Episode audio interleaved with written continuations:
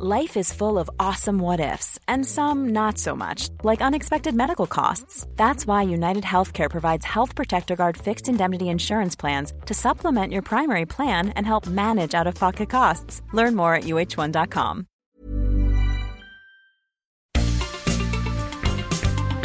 Heraldo Media Group presenta la información y el entretenimiento que usted necesita para estar enterado también en su descanso.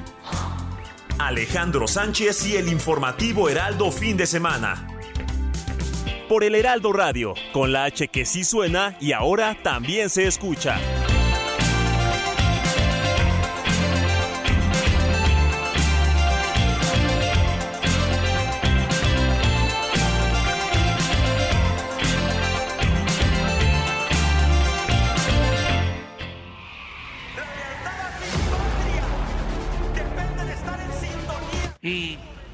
Un gobierno sin corrupción no sirve para nada. Ponen malas condiciones a la Barbie Juárez. Empezamos a trabajar con toda la presencia de la diplomacia mexicana para que tengamos los Juegos Olímpicos en México en 2036. Voy el lunes a trabajar al Senado. Yo llego a las 8 todos los días y salgo a las 11 de la noche.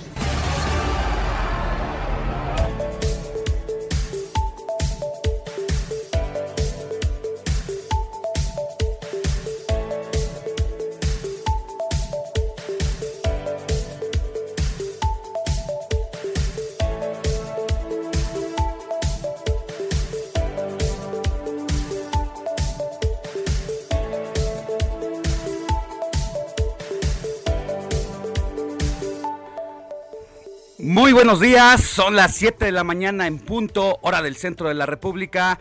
Yo soy Alejandro Sánchez, les saludo con gusto en esta mañanita templada del sábado, del sábado 18 de junio de 2022. Hay mucha información porque la noticia no descansa. Le tengo lo mejor y lo más importante acontecido en las últimas horas, no solamente a nivel nacional, sino a nivel internacional. Una semana negra sobre los asuntos de la violencia. Vimos que el crimen organizado sigue haciendo de las suyas y está controlando la venta de los productos básicos de los que usted con su familia llevan a la mesa todos los días.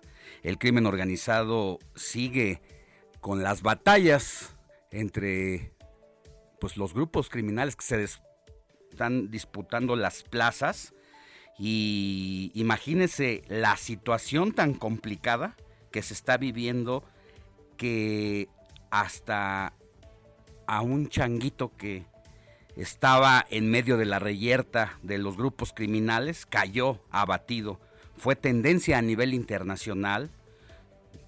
Decenas de memes se desarrollaron en torno a esa trágica situación y bueno, el mono araña tampoco se salvó precisamente de las balas de los grupos criminales. De eso y más le voy a hablar porque incluso no tardaron las situaciones que se desarrollaron en torno a este monito que hasta un corrido ya se le inventó inmediatamente y ya está ahí se lo voy a tener y se lo voy a poner más adelante. Mientras tanto, así arrancamos con la información.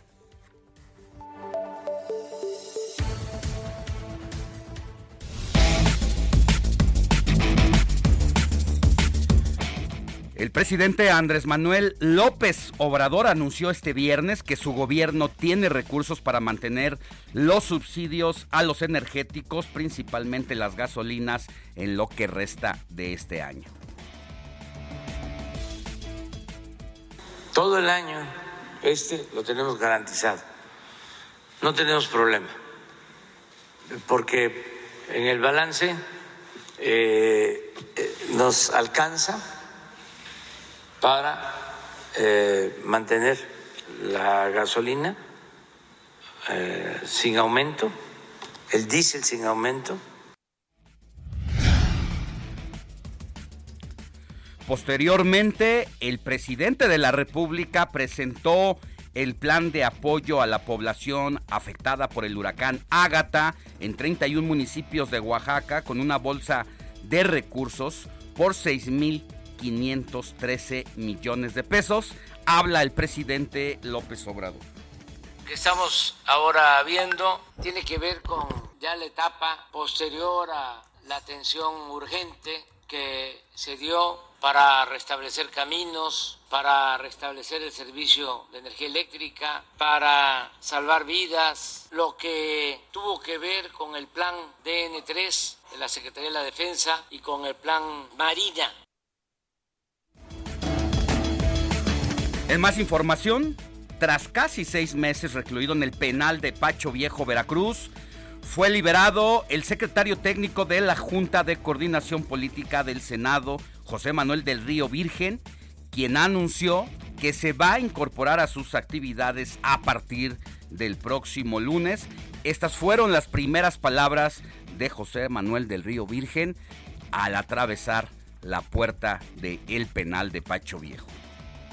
Yo quiero hacer un reconocimiento grande, amplio, a la oportunidad que tuve de que mis eh, medicamentos me los dieran puntualmente, de que se me permitiera aportar algunas ideas en, términos del conocimiento y la preparación que tengo. Quiero decir de parte de todo que tengo un agradecimiento muy especial para los custodios, las compañeras custodias, para los funcionarios, para eh, los mandos intermedios y particularmente hago un reconocimiento al director del penal. Bueno, esta liberación del secretario técnico de la Cámara de Senadores, pues es un golpe a el autoritarismo del gobernador de Veracruz, Cuitláhuac García, quien todavía reprochaba la decisión de los jueces de haberle decretado la liberación porque no existe un solo elemento que culpe directamente a José Manuel Río Virgen en el asesinato de un candidato de su propio partido de Movimiento Ciudadano al municipio de Cazones, allá en Veracruz. Duro golpe precisamente al gobernador de la entidad. Y en más información, rumbo a las elecciones de 2023, pondremos la lupa en Coahuila y el Estado de México, las dos últimas cuevas del otroro, del otrora dinosaurio. Y en más información, Felipe Calderón se pone del lado del ejército. Esto luego de una serie de videos que han circulado donde se nota la humillación por parte de los grupos criminales a los miembros de las Fuerzas Armadas. Estados Unidos señaló que el 90% de la República Mexicana está bajo la sombra del crimen organizado y pidió a sus ciudadanos no viajar a diversos puntos de nuestro país. Más adelante le diremos qué estados y ciudades solamente fueron exculpadas por parte de las olas criminales de la inseguridad de parte del gobierno de los Estados Unidos. El fanatismo se ha desbordado por Nazón Joaquín García, a pesar de que el líder de la secta de la Luz del Mundo fue sentenciado a 16 años de cárcel por violar a tres menores. Sus fieles esperan de regreso a su Mesías. Más adelante también le voy a dar toda esta historia y le voy a tener los testimonios de lo que piensan sus fieles seguidores de este, de este líder de la secta La Luz del Mundo. Se agrava la sequía en Nuevo León. Un garrafón de agua cuesta hasta 180 pesos. Más adelante también toda la información sobre ese tema. Elementos de la Fiscalía General de Justicia del Estado de México detuvieron en el municipio de Papalotla a un hombre identificado como Martín N., alias El Peruzzi, quien mató con un arma punzocortante a un joven identificado como José Ignacio. En información internacional, la Agencia de Medicamentos de los Estados Unidos autorizó el uso de las vacunas contra el COVID-19 de Pfizer y Moderna en bebés y niños de entre 6 meses y 4 años de edad. Al menos dos personas murieron y otras siete resultaron heridas en un ataque terrorista este sábado contra un templo en Kabul, la capital de Afganistán, que concluyó tras un tiroteo en el que varios atacantes fueron abatidos. Y en información deportiva, México se convertirá en el primer país en albergar tres mundiales de fútbol. Aquí le diremos cuáles serán las ciudades seleccionadas. Mira qué changote. Vámonos con Moni Reyes al Santoral de este sábado 18 de junio.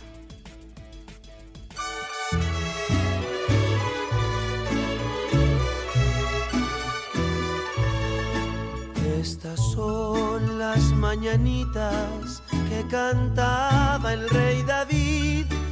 A las muchachas bonitas se las Moni Reyes, muy buenos días. ¿A quién corremos a abrazar este sabadito? Muy buenos días, Alex. Estoy escuchando todo el, teaser que estás dando y qué interesante va a estar hoy, ¿eh? Mucha Realmente. información. Sí. Hay muchos temas especiales preparados por el equipo del informativo de fin de semana. Y bueno, pues la noticia no descansa, Moni. No, una hora aquí en radio y luego dos horas en televisión. Recuerden, en el canal 8 vamos a ver a Alex y bueno, pues hoy a quien vamos a darle un abrazo, a Marcelino y a Marcos. Fíjense que estos dos santos, Marcelino y Marcos de Roma, fueron dos de los muchos que sufrieron la denominada gran persecución, y esto por parte del emperador Diocleciano, en tiempos en los que el cristianismo era perseguido en el imperio romano.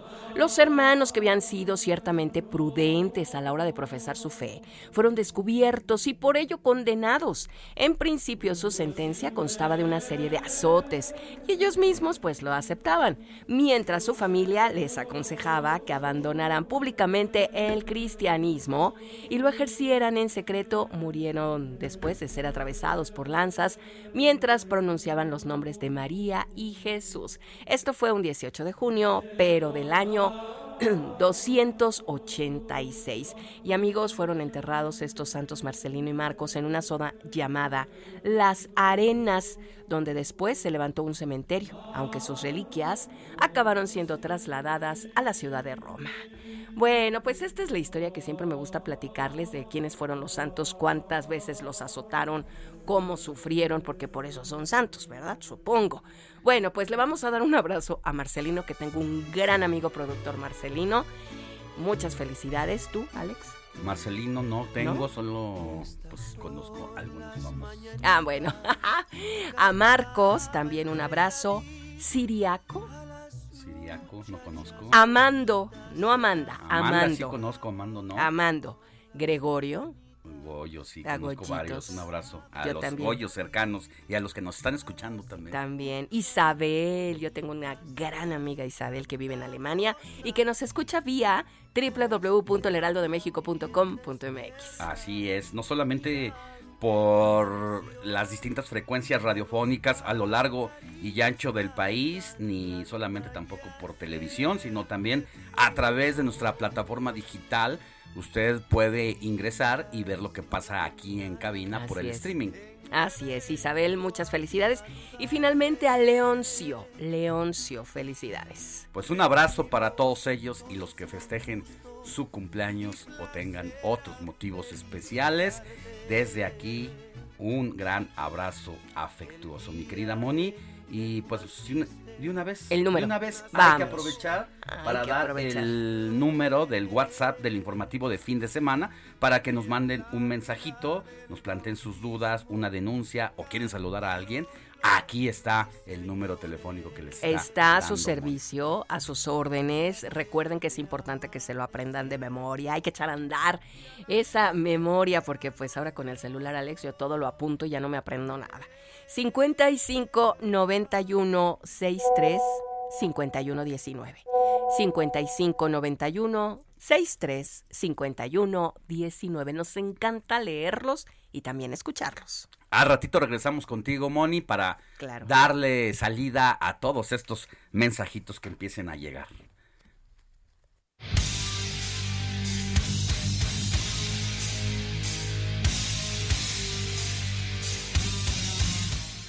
Vámonos con Jorge Mile, que nos tiene mucha información de este fin de semana en el mundo deportivo. Mi querido Jorge, muy buenos días.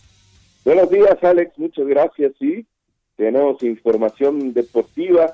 Platicamos de lo sucedido en la NBA, por supuesto. El pasado jueves los Warriors se coronaron campeones de la NBA frente a los Celtics en casa ajena Parecía que se iba a ir a siete juegos esta serie, sin embargo, los Warriors la liquidaron con, obviamente, en las riendas estuvo Stephen Curry, un tipo que es histórico de la NBA, que ya se habla de que está en el top 10 de los jugadores eh, más grandes que ha dado el baloncesto, y yo creo que sí, porque tiene los números, tiene eh, cambio de juego que, hizo una generación completamente diferente, pero el que dio un partidazo, sin lugar a dudas, fue Damon Green.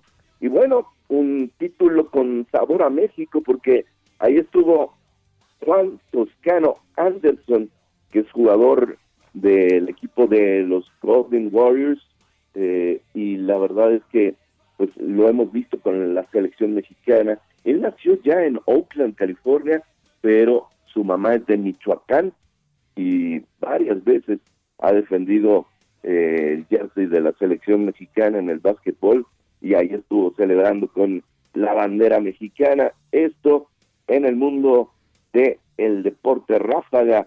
Y vámonos hablando de velocidad, por supuesto, con lo que sucede ya este fin de semana allá en Montreal.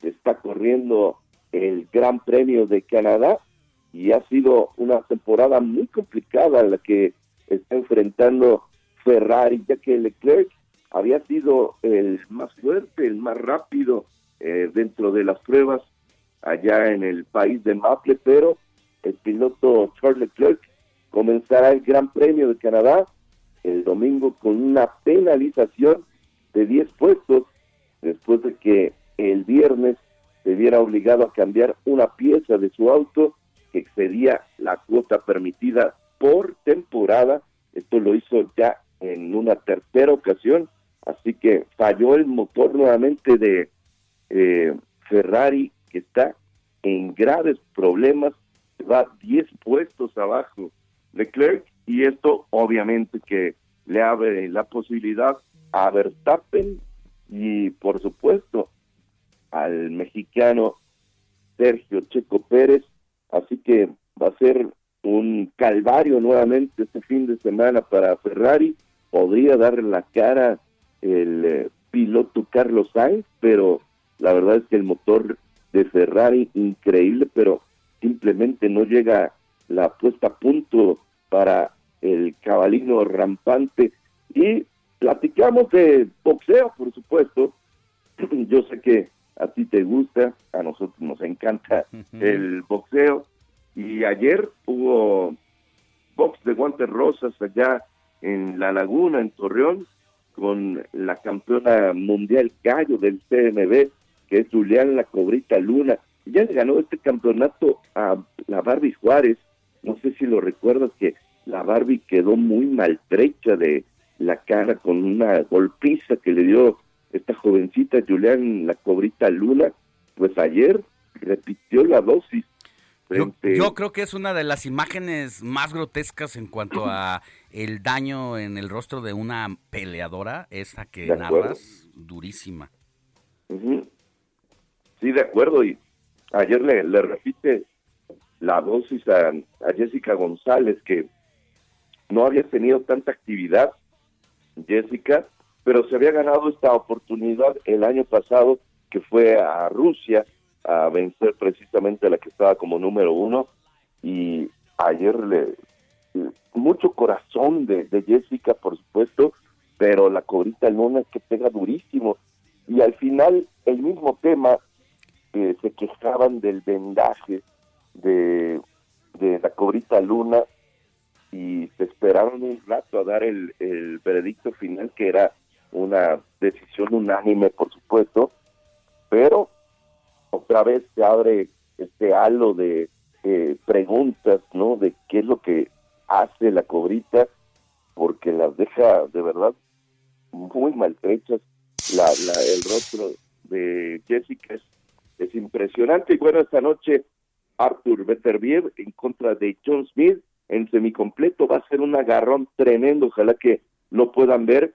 Y bueno, ahí está la información deportiva. Alex, buen día. Y te estaremos escuchando a qué hora? Nosotros tenemos programa especial con nuestro padrino, por supuesto, el gran Juan Manuel Márquez, a propósito de su entronización al Salón de la Fama el fin de semana pasado. Dice cosas de verdad increíbles el gran Juan Manuel Dinamita Márquez. Pues vale la pena escucharlos hoy en el 98.5 de FM a las 8 de la noche, mi querido Jorge. A las 9. A las 9, a las 9. Y es este aniversario, ¿eh? Así que. Bien, muy bien. Ahí estamos, cumpliendo pues un año. Pues felicidades, enhorabuena, un abrazo desde aquí y nos escuchamos mañana, mi querido Jorge Mille, que tengas buen día. Gracias, igualmente. Mire, y hablando de box, precisamente le cuento que la Ciudad de México quiere llenarse de gloria con el récord Guinness de las clases de box más grande del mundo que se va a celebrar hoy a las 8 de la mañana, Moni. Pero desde las 6 tienen que llegar para que los guíen donde están, están, los siendo baños, convocados para etcétera. eh, irlos posicionando. Sí, también. Son asistentes de todas las edades que buscan romper el vigente registro de 3.250 personas, hecho que se llevó a cabo en 2017 en Rusia. ¿Y cómo es posible, verdad, que México, siendo una tierra de campeones, de glorias boxísticas, pues no tuviéramos ese récord? Así que vamos por él. Y vamos se bien. va a escribir hoy a Se va a partir de las 8 de la mañana. ¿Ya tienes mensajitos? Ya, ya tenemos, mira, nos escribe Angie de la alcaldía Benito Juárez, dice, hola, hola, un gran fin de semana y siempre despierto con ustedes y me, me encanta escucharte, Alex. Así es que gracias, Angie. Y también tenemos a Ricardo Olvera, dice, muy buenos días, Alex, y a todo el equipo del informativo. Me encanta el programa. ¿Podrías decir que autos no circulan hoy, por favor? Para el hoy no circula del sábado 18 de junio eh, del programa ambiental implementado para eh, mejorar la calidad del aire. No circulan los vehículos con holograma 1, Ujú. terminaciones de placa impar y tienen estas tienen restringidas la circulación entre las 5 Y de las la 10. mañana y las 10 de la noche Ujú. en las 16 alcaldías de la Ciudad de México y por los municipios del Estado de México. Así es. Es el 1, 3, 5, 7 y 9, que son las placas, las terminaciones de número de placas. Muy bien, Muy bien. hay otro Sí. mensajito. Buenos días, siempre los escucho. Mándenme un saludo, por favor, a Benjamín Andrade, porque nunca se me hace que me saluden. Ay, no, ¿cómo crees? Un saludo a Benjamín Andrade de parte de, no pone el nombre, pero bueno, pues Bueno, ahorita que nos desde El escriba. informativo de fin de semana le mandamos un, un gran un gran abrazo. Ten- tenemos querida- otro. Mi querida Moni, ¿tienes más? Amparo López de la colonia San Pedro de los Pinos dice que es un agrado escuchar este informativo en punto de las 7 de la mañana porque va por el pan y de ahí se pasa por la guajolota. Ah, mira, ella sí sale al Y va con sus audífonos. desde muy temprano. Así es. Y nos empieza a provocar y a despertar el apetito. Ay, qué rico, porque sí. Una guajolota con de estas de salsa verde o Tamalito de mole. verde, Sí, ajá. se antoja con un buen champurrado Ay, o un arrocito rico, calientito Un atolito. a esta hora. Ay, a esta sí, hora. Sí, sí, sí dan ganas. Y Martín Rodríguez de la colonia Escandón dice, qué alegría, voy a dejar a mi, a mi sobrino al fútbol y vamos escuchando en el auto el informativo fin de semana en, en el 98.5. Nunca los había sintonizado. ¿Qué pasó Martín? A partir de ahora ya eres fan. Bueno, pero ya se va a quedar Martín porque Claro tenemos sí. mucha información, lo más importante generado en las últimas horas. Recuerde, la noticia no descansa Y vamos a ir a una pausa y más adelantito regresamos en breve. No le cambie.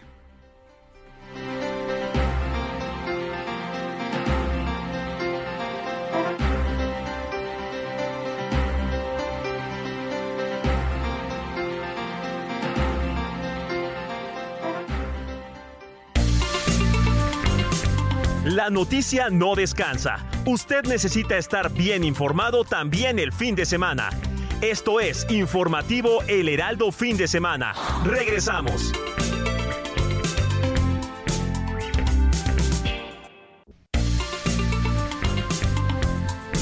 Siga en sintonía con la noticia. Alejandro Sánchez y el Informativo Heraldo Fin de Semana. Continuamos.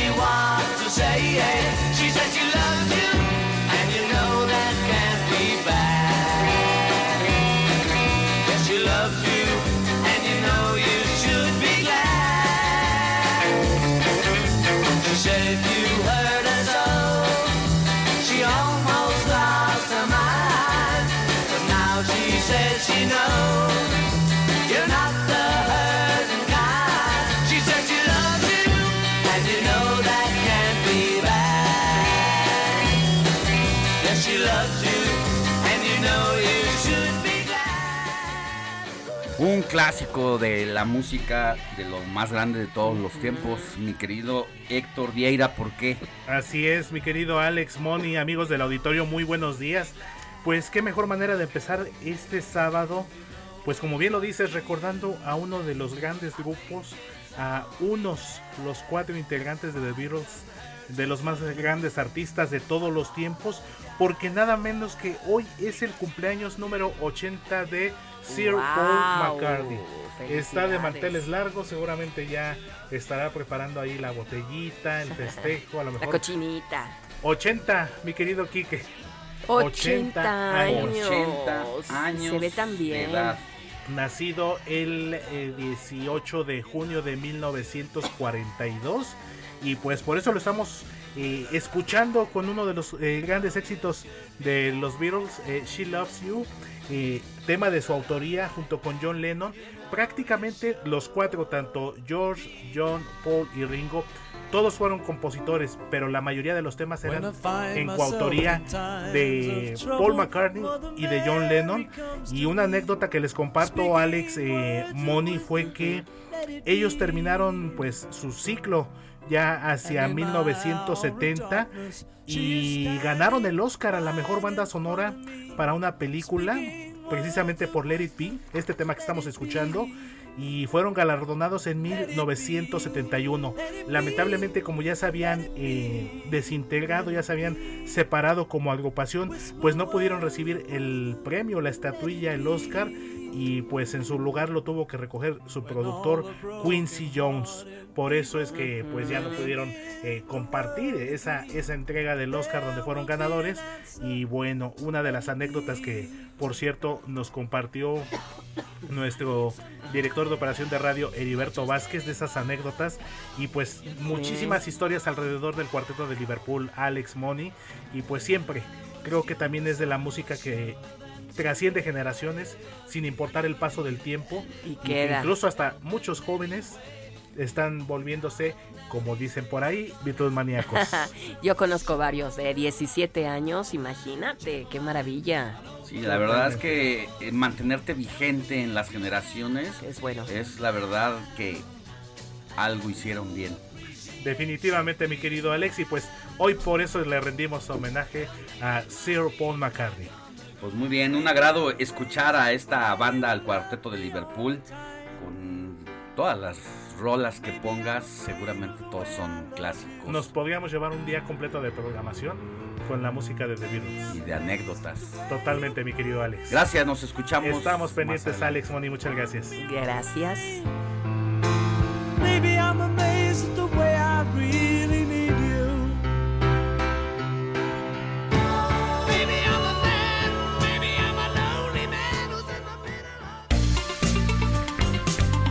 El informativo fin de semana también está en Twitter. Síguenos en arroba fin de semana HMX.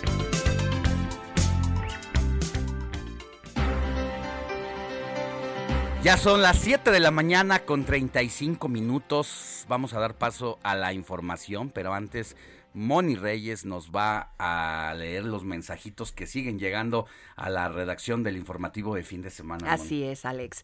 5591635119. Apréndaselo de memoria. Y nos escriben desde Tampico, Tamaulipas. Dice: Hola, muy buenos días. Desde Tampico, gracias a Dios, está lloviendo. Gracias a Dios, ¿eh, Alex? Qué maravilla. Pues mira, después de que yo estuve allá en Tamaulipas el día 5 de junio, que me tocó hacer la cobertura electoral en aquel estado del país. Desde hace 12 años no había sentido un golpe de calor como el que em, sentí en esta ocasión nuevamente.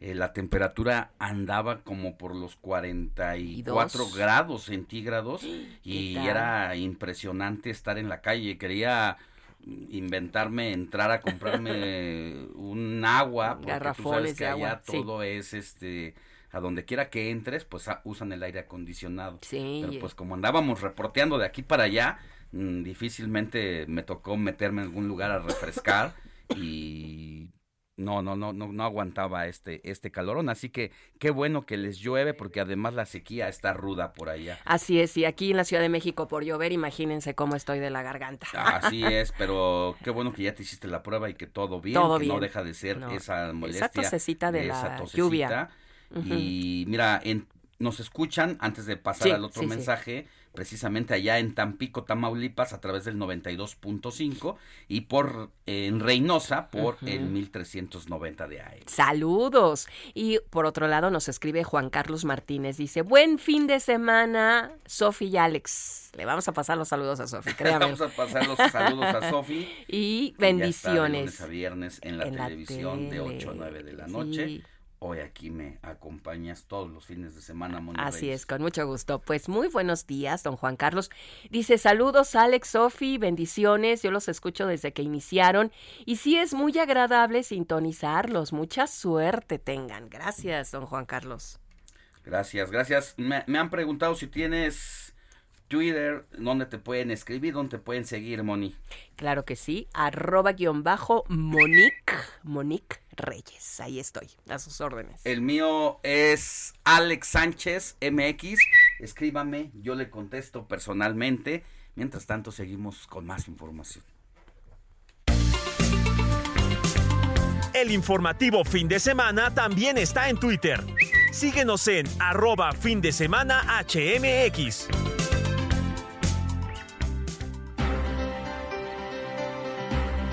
Vámonos contigo, Carlos Navarro. Nos tienes información de la jefa de gobierno de la Ciudad de México, a quien no le gustó la decisión recientemente tomada por el Tribunal Electoral de la Ciudad de México en torno a que debe de darle más presupuesto al Instituto Electoral Local. Buenos días.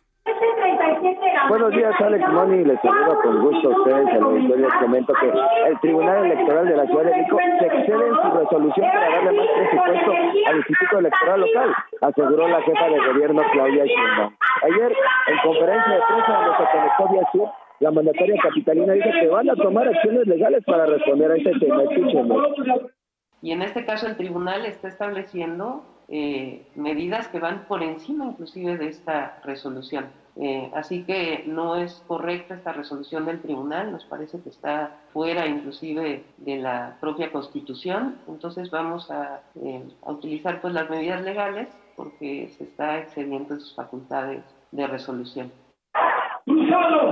En días pasados, el Pleno del Tribunal Electoral, por unanimidad, ordenó al Congreso Capitalino incrementar el presupuesto del Instituto Electoral Capitalino para 2022. Incluso también exigió a la jefa de gobierno, Claudia Sheinbaum, por conducto de la Secretaría de Finanzas, ejecutar la determinación sobre el incremento de recursos para este ente electoral. Los actores en cuestión deberán tomar como base los 1.425 millones que se le dieron en 2019 al Instituto Electoral, así como los 1.955 que estaban pidiendo para este año. Por su parte, el secretario de Gobierno, Martí Batres, recordó que ya hubo un antecedente al respecto. Además, el Congreso establece el presupuesto de todos los entes. Si puede establecer el presupuesto de los otros dos poderes, el Poder Ejecutivo y el Poder Judicial, pues con mayor razón puede establecer el presupuesto de órganos autónomos que ni siquiera llegan a tener el rango de un poder. Entonces, evidentemente que se extralimita el Tribunal Electoral de la Ciudad de México es el Congreso de la Ciudad de México quien tiene la facultad, la atribución constitucional de fijar el presupuesto de cada uno de los entes públicos, de los poderes y de los demás entes públicos también a la altura de la cintura. Alex Moni, la información que les tengo. Eh, querido Carlos, nada más eh, justificar que un poco de ruido porque como buen reportero de la Ciudad de México estás desde muy temprano precisamente en lo que es esta clase masiva de boxeo ahí en el Zócalo Capitalino que busca romper récord Guinness. Es correcto, Alex, salimos desde 4 a las 4 y para ya estar aquí a las 6 y ahorita ya están haciendo los fundamentos técnicos de los participantes de esta clase de boxeo. Los instructores de Ponte Pila les están explicando los seis golpes básicos del boxeo, como es el es el gancho, es el volado, entre otros golpes, así que ya en unos minutos se estará iniciando formalmente esta clase que busca batir el récord de la clase masiva de box más del mundo. Recordemos que 3.300 es el récord de asistentes que fue en Moscú, en Rusia, y ahora se contemplan más de 20.000 personas que ya se encuentran en la plancha del Zócalo Capitalino. Gracias, Carlos, que tengas buen día y que tengas buena sesión también de boxeo por allá. Nos vemos. Claro que sí, un abrazo, aquí estaremos reportando. Hasta luego.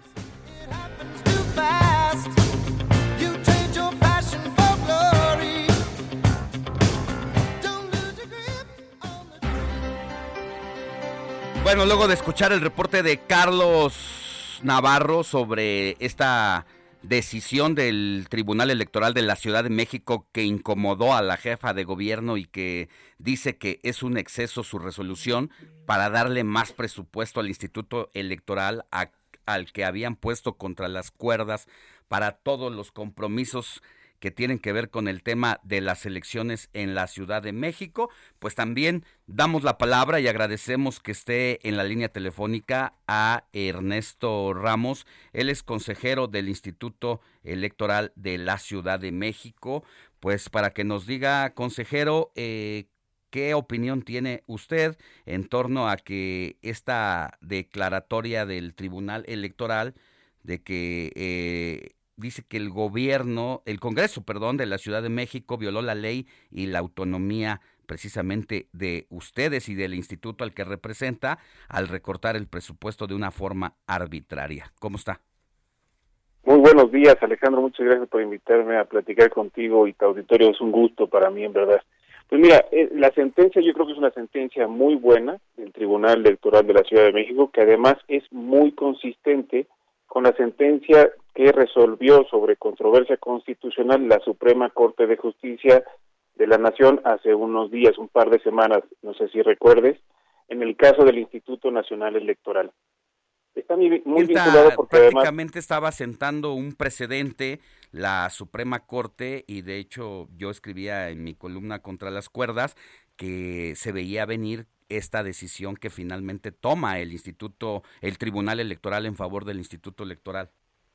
Exacto, tú lo anticipaste muy bien hace un par de semanas, me parece recordar, en el cual este precedente iba a fijar eh, criterios importantes para el resto del país. Y eso fue lo que hizo el Tribunal Electoral de la Ciudad de México, siguió con la lógica de la Suprema Corte, defendiendo sobre todo la autonomía de las autoridades electorales, cuyo desempeño está muy ligado con los derechos políticos electorales de toda la ciudadanía y eso es lo que se busca proteger. De hecho, el propio Tribunal Electoral de la Ciudad de México lo menciona explícitamente. Ahora con esta decisión y que dice que debe de darle los recursos, es decir, de el presupuesto que se está ejerciendo este año, ¿debe el Congreso decir de dónde les va a dar recursos o solamente es para el próximo año? No, es para este año, es muy importante eso. Y lo que dijo el tribunal es que eh, tanto la, el gobierno de la ciudad a través de la Secretaría de Administración y Finanzas como el Congreso tuvieron una cometieron una violación a la ley y a la autonomía del instituto. Primero porque la Secretaría de Administración fijó un eh, techo presupuestal muy abajo de lo que solicitamos en el Instituto Electoral y el Congreso lo aprobó sin mayor discusión, sin argumentar, sin motivación. De manera que eso alteró el, el presupuesto del instituto y además nunca consideraron que pues, prácticamente una buena parte del presupuesto que nosotros solicitamos no es para gasto operativo de la institución, sino para el financiamiento, las prerrogativas de los partidos políticos. Aproximadamente 500 millones de lo que nosotros solicitamos se van directamente a los partidos políticos. Y de hecho el tribunal dice no consideres el presupuesto de los partidos políticos dentro del techo presupuestal o del presupuesto que necesita la institución para su operación en ejercicios subsiguientes, pero este año tienes que garantizarle los, los recursos suficientes y en este caso tienen hasta el 7 de julio para acatar el Congreso, mi estimado Alejandro. 7 de julio el Congreso debe disponer de este adeudo prácticamente que tiene la tesorería local con ustedes. ¿Cuánto es, a cuánto asciende esta bolsa? Mira, lo que estaba estableciendo el tribunal es que tomara como base el presupuesto de 2019, que son 1.450 millones aproximadamente, y eso actualizarlo al índice de precios inflacionarios de 2019 a 2022. Pero en términos redondos, nosotros solicitamos como ampliación presupuestal el 15 de enero de este año un monto de 198.5 millones, el cual eh, casi la totalidad o la, la gran parte irían directamente a pagar prerrogativas de los partidos políticos de los últimos tres meses, mi estimado Alejandro. ¿Ustedes han tenido contacto después de esta decisión de ayer, ayer por ejemplo, con algunos representantes del Congreso, independientemente de, que al partido dominante no le guste la decisión que haya tomado el Tribunal Electoral? No, de mi parte yo no he tenido ningún contacto. Eh, entiendo que ayer ya se les notificó, es decir, el Congreso ya está notificado de la sentencia. A partir de la notificación corre su plazo de 15 días hábiles, por lo cual el 7 de julio deberían resolver esta ampliación presupuestal, este incremento presupuestal, y después eh, la Secretaría de Administración y Finanzas debería realizar las acciones conducentes para eh, depositarnos el dinero y que nosotros podamos cumplir con nuestros fines y nuestras obligaciones. Bueno, pues ahí está, es obligatorio que tomen esta decisión ya en el Congreso, después del ordenamiento del tribunal, ya es la última decisión que debería de tenerse, sobre todo cuando la Suprema Corte de Justicia de la Nación ya sentó este precedente y que antes del 7 de junio estén 7 de julio les estén entregando estos recursos que buena parte de ellos pues es para, para gastos administrativos, incluso para los propios partidos políticos, como dice. Correcto, Alejandro, así es, esperemos que se cumpla. Probablemente se puedan presentar algunas impugnaciones adicionales, pero esto no tiene efectos suspensivos, por lo cual el plazo queda firme y deberíamos estar eh, contando con los recursos. De cualquier manera, nosotros vamos a estar muy atentos de que el Congreso y, el gobierno de la ciudad cumplan con las, eh, la sentencia del Tribunal Electoral para garantizar los derechos de los partidos políticos y también de la ciudadanía. Que tenga buen día, eh, consejero del Instituto Electoral de la Ciudad de México, Ernesto Ramos. Gracias por haber estado con nosotros. Estimado Alejandro, un placer platicar contigo y tu audiencia. Que tengas buen día. Hasta luego. Buen día, hasta luego. Vámonos a otra información, porque mire, ya le adelantaba que el gobierno de México el presidente López Obrador anunció que va a destinarse 6 mil millones de pesos para reconstrucción de las zonas afectadas por el huracán Ágata. Eh, esto lo dijo el presidente al presentar el plan de apoyo a personas afectadas precisamente por este fenómeno. Eh, ahí también estuvo el gobernador Alejandro Murad y agradeció el respaldo del gobierno de México para atender las afectaciones en 38 municipios declarados zonas de desastre es reconstruir caminos, carreteras y puentes de la red estatal y federal. Para eso tan solo son 1.887 millones, de los cuales el gobierno del estado incluso participará con el 30% de la inversión. Aquí está lo que dijo el presidente López Obrador. No era nada más la declaratoria de emergencia y enviar los fondos a las autoridades. Muchas veces ni llegaban los fondos. Ahora eh, lo que queremos es que realmente llegue el apoyo a la gente, que no se quede en el camino, porque había toda una industria de la intermediación, de la corrupción, además de que se padecía de un huracán, de un temblor, también se tenía que padecer de la corrupción. Y bueno, también en su oportunidad, pues intervino Alejandro Murat, el gobernador de Oaxaca. Solamente informarle, señor presidente, que seguimos con nueve defunciones, cuatro desaparecidos. Estamos próximos a entrar a una nueva etapa en el tema de los desaparecidos. Se ha restablecido la totalidad de la luz. Se tiene acceso en su totalidad a todas las cabeceras municipales eh, de los municipios afectados. Hay más de 250 máquinas solo de SCT, más otras 25 del gobierno trabajando. Bueno, pues ahí está la información en torno a el huracán Ágata. Hay que recordar que recientemente eh, el gobernador de la entidad, así como el presidente López Obrador, pues declararon a la zona como, pues, no solamente de desastre, sino que también por las defunciones y las desapariciones estuvieron de luto allá en Oaxaca. Lamentablemente, nueve muertos y cuatro desaparecidos. Pero, Moni Reyes, tienes ¿Y qué, se celebra hoy también? ¿Qué se celebra? Hoy es el Día de la Gastronomía Sostenible.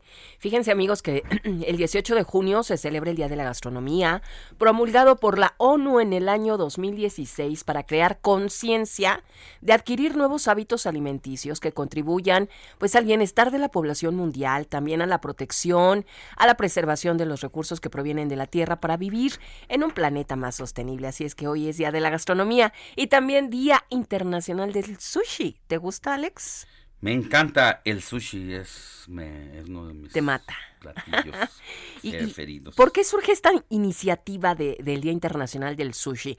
Bueno, pues surge en el 2009 y en ese año y hoy en día es un plato de moda en la gastronomía internacional. Su origen es muy antiguo. Las primeras referencias datan del año 718 en el en el, en el bello China, ¿no? Allá en China. Así es que día del sushi, hay que comer mucho sushi, y día de la gastronomía también hoy 18 de junio. Pues muy bien, ahí están las efemérides y las celebraciones. Mensajitos antes de irnos, mi querida Moni. Claro que sí. Buenos días, Alex. Gran fin de semana. Soy Carlos Pérez de Iztapalapa. ¿Sabes si los que iremos a la clase de box en el Zócalo podemos ingresar gratis al metro?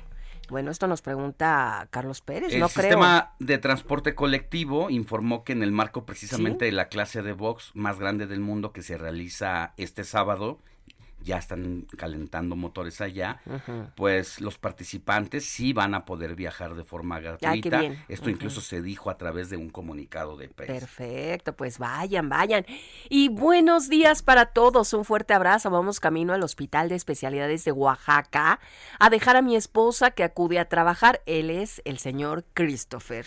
Pues qué lindo, ¿no? Que la va a dejar a trabajar. Un saludo a Christopher que nos pueden escuchar allá en Oaxaca capital a través del 97.7 de FM y en Tehuantepec a través del 98.1 de FM y justo dábamos a conocer toda la información relacionada a la visita del presidente allá a la entidad desafortunadamente por las consecuencias que dejó el huracán Ágata. Pero nosotros ya nos vamos a una pausa, Moni.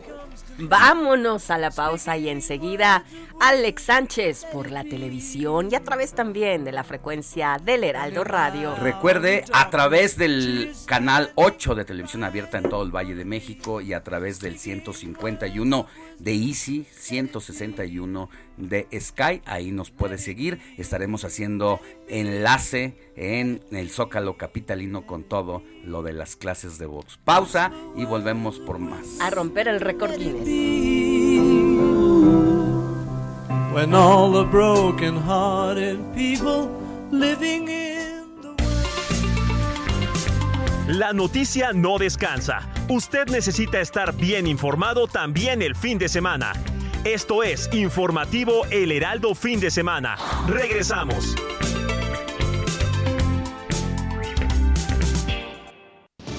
Estamos en el informativo fin de semana. Estados Unidos señala que el 90% de la República Mexicana está bajo el crimen organizado y pide a sus ciudadanos no viajar. Se agrava la sequía en Nuevo León. Un garrafón de agua cuesta hasta 180 pesos. México se convertirá en albergar a tres mundiales. Le diremos cuáles serán las ciudades seleccionadas.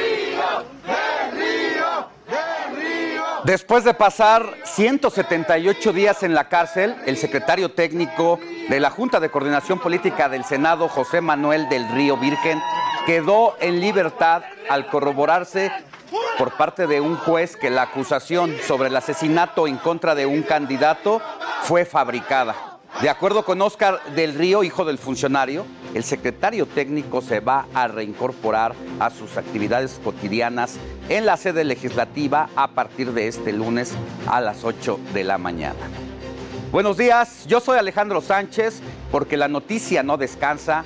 Así seguimos con el informativo de fin de semana de este sábado 17 de junio. Y rumbo a las elecciones de 2023 pondremos la lupa en Coahuila y el Estado de México, las dos últimas eh, pues cuevas prácticamente del que fue el otrora dinosaurio del PRI. El fanatismo desbordado por Nazón Joaquín García, a pesar de que este líder de la secta de la luz del mundo fue, fue sentenciado a 16 años de cárcel por violar a tres menores sigue intacta. Sus fieles esperan el regreso de su Mesías. Más adelante le voy a tener toda la información. Y nos vamos a adentrar al récord Guinness de la Ciudad de México en busca en, en, torno a que las clases del box sean las más grandes del mundo. El objetivo es superar el récord que está en manos de Rusia en el año 2017 y que se estableció con 3.000 participantes. Durante la clase masiva se contará con apoyo de boxeadoras y boxeadores profesionales y se harán 30 combinaciones de ejercicios de un minuto cada uno sin parar. Y precisamente nos trasladamos al Zócalo, donde se está llevando a cabo este evento, que se contempla que habrá más de 40 mil personas tomando clases. Allá está nuestro reportero precisamente de deportes, Uriel Ramírez, que está ya pues prácticamente viviendo este hecho histórico en carne propia. Uriel, buenos días, ¿cómo estás? Maestro Martí Batres Guadarrama. También nos está acompañando el integrante de la Cámara de Diputados, diputado Miguel Torruco Garza. ¿Nos escuchas, Uriel? Director general del Instituto del Deporte Hola Alejandro, ¿cómo estás? ¿Cómo estás Alejandro? Muy buenos días. La presencia del representante. Todo el ambiente por allá, ya te estamos viendo aquí en las imágenes del Heraldo Televisión y te estamos escuchando también por los micrófonos del Heraldo Radio.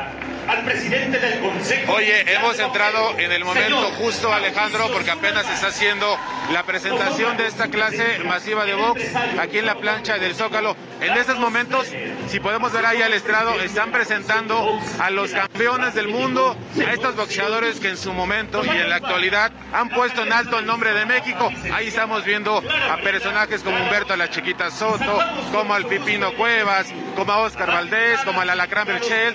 De mujeres vemos a Ana María Torres también, a la gente que está aquí. Te voy a platicar un poquito de lo que va a suceder en los próximos minutos, Alex. La gente comenzó a llegar desde las 6 de la mañana, la entrada principal fue por la calle 20 de noviembre. Desde el día 22 de abril comenzaron las clases para prepararse para esta clase masiva.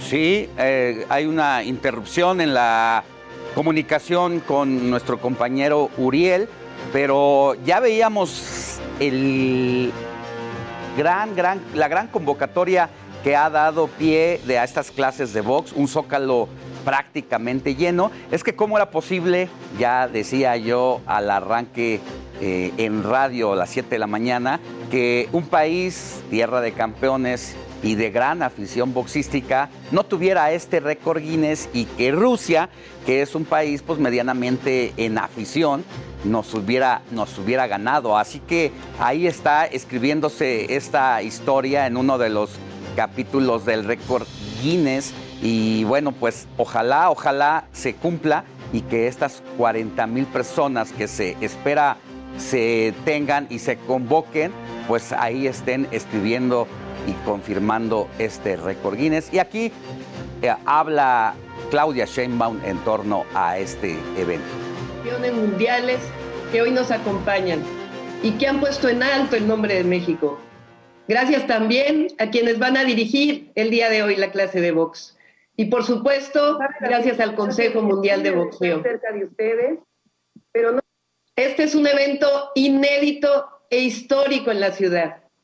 Y ustedes que llevan meses practicando y ensayando son las y los protagonistas. Y recuerden, hoy representan a la ciudad y al país ante el mundo. Así que no dejen que decaiga el ánimo ni que el cansancio sea mayor a su voluntad, porque están a punto de hacer historia. Así que quisiera que me ayudaran ahí en el zócalo a preguntarle a todas y a todos, ¿están listos?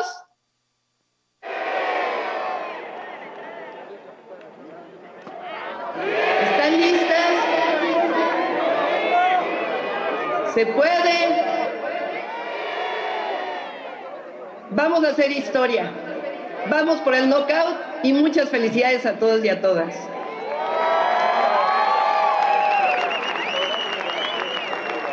Lo que estamos escuchando es completamente en vivo. Está la jefa de gobierno desde sus oficinas comunicándose ante un zócalo repleto de aficionados del boxeo aquí en México a través de una pantalla gigante instalada ahí. Ulises, ya te tenemos de nuevo a cuenta. Buenos días. Uriel, Uriel. Buenos días ahí. Aquí, sí, no, aquí andamos. De toda Ulises o Uriel, aquí andamos, mi Alex. Andamos aquí haciendo, siendo parte de la historia de aquí de la Ciudad de México en esta clase masiva de boxeo. Bien lo decías, hace unos minutos eh, escuchamos a la doctora Claudia Sheinbaum, jefa de gobierno, que bien sabemos dio positivo hace unos días a COVID, pero bueno, se enlazó vía Zoom para desear la suerte y para desear que se rompa. Prácticamente es darle un knockout a ese récord que tiene Moscú en el 2017 con 3.300 personas. Entonces hoy, con que rebasemos esa cifra, mi Alex, estamos haciendo historia y como siempre México poniendo el nombre en alto. Hay una plancha dividida, se está haciendo un mosaico con la bandera de México. Verde, blanco y rojo, se retiraron algunas playeras y se acomodaron para que todo el mundo vea que México va a romper ese récord en los próximos minutos. Hay reglas, por supuesto que hay reglas. Es una clase que va a durar 30 minutos. Alejandro y a todas las personas que nos ven y nos escuchan. 30 minutos haciendo ejercicio de manera constante. Solamente van a tener dos pausas de 20 segundos máximo para hidratarse. Pero lo que sí tienen que hacer es ejercicio, tienen que hacer movimiento durante 30 minutos. Además, algo muy importante, si se quieren tomar la selfie, si se quieren tomar la foto del recuerdo, no se va a poder sacar el teléfono celular hasta que termine esta clase. Entonces, hay que recordarles que estamos aquí en el Zócalo en la clase masiva de box. Vamos a romper ese récord Guinness. Como bien lo dicen, los ojos de todo el mundo están aquí en el Zócalo en la Ciudad de México, en México, para romper ese récord Guinness con que rebasen los 3.300 eh, personas haciendo ejercicio. Ahí estaremos rompiendo el récord. Recordemos que el box es uno de los principales deportes de nuestro país. Tenemos más de 150 campeones mundiales y ahorita más que motivación tienen las personas que asistieron al Zócalo, ver Andy Ruiz, el ex campeón de pesos completos, a ex campeones como la Chiquita González, como el Pipino Cuevas, Ana María Torres, Jackie Nava, eh, la Barbie Juárez. Estamos viendo a varios eh, campeones mundiales como Oscar Valdés. De verdad que mayor motivación, Alejandro no se puede tener. El clima está perfecto, amaneció un poco fría la mañana, pero conforme pasan los minutos se va componiendo extraordinario y perfecto para hacer ejercicio, Alejandro. A los primeros dos minutos de esta rutina de 30, seguramente la gente va a entrar en calor. Parece fácil y se escucha, hay 30 minutos, pero el ritmo y lo que requiere de entrega y resistencia es de verdad agotador. Y sabes que se entrenó desde el 22 de abril, Alejandro, estuvieron entrenando en cada una de las delegaciones. Yo honestamente nada más de verlas ya me cansé. Hice una caminata aquí en el, en, el pasillo y, la verdad es que no, no podría, pero bueno, aquí la gente viene con todas las ganas. Y sabes que es bien importante, cada uno está tomando distancia, Alejandro, y vienen personas de la tercera edad, vienen los, los, pues, papás y las mamás con, con, sus pequeños. Entonces creo que esto es lo que tenemos que hacer, eh, que venga la familia entera, hacer deporte, hacer ejercicio y sobre todo, pues podemos decir que hacer parte de la historia ¿no? A romper este récord Guinness que lo tiene Moscú. Recordarles que fue en el 2017 con 3.300 personas. Entonces, hoy te aseguro que se le va a dar un knockout a este récord Guinness, Alejandro. Pues estaremos eh, haciendo un enlace contigo más adelante. Por lo pronto, pues ahí estás en el momento indicado como buen reportero, teniendo la, no solamente las imágenes, sino también el discurso de la jefa de gobierno en torno a este hecho histórico para quienes somos amantes del boxeo. Interesante y vamos a regresar contigo, Uriel Ramírez, más adelante. Gracias Alejandro, estamos pendientes. Buen día. Y mire, no sería la primera vez que la capital del país realiza una convocatoria masiva para romper un récord Guinness en boxeo, ya que en marzo de 2020 Iztapalapa fue la primera alcaldía en invitar al magno, al magno evento. Sin embargo, debido a la pandemia no se pudo llevar a cabo y se suspendió. Pero ¿por qué México es relevante para el boxeo en el mundo? Se lo decimos en la siguiente historia.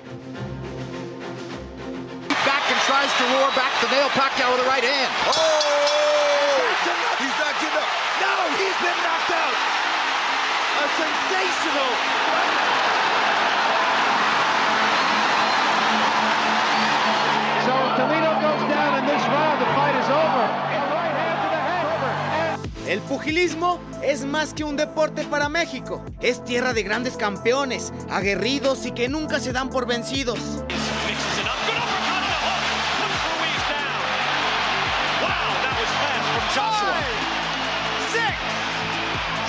He finally caught him with that, but once he did, he didn't let the champ off the hook.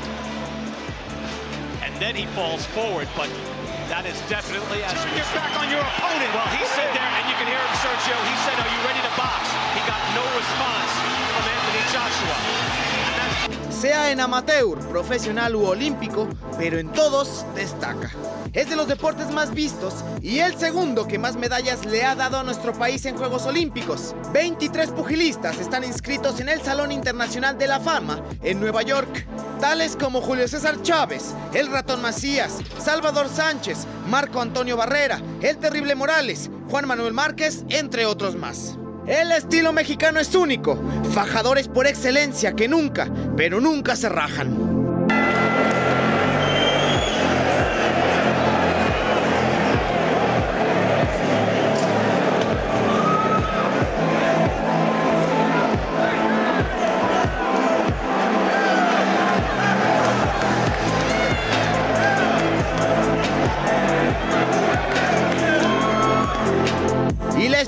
Autoridad de la casa, el ganchito.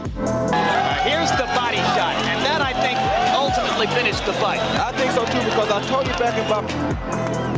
Oh, and there it is! A third time! Will it be a choke? Así, el boxeo mexicano, también considerado el arte de pelear con el corazón utilizando los puños, es tierra de campeonas y campeones. Iván Márquez, Heraldo Televisión.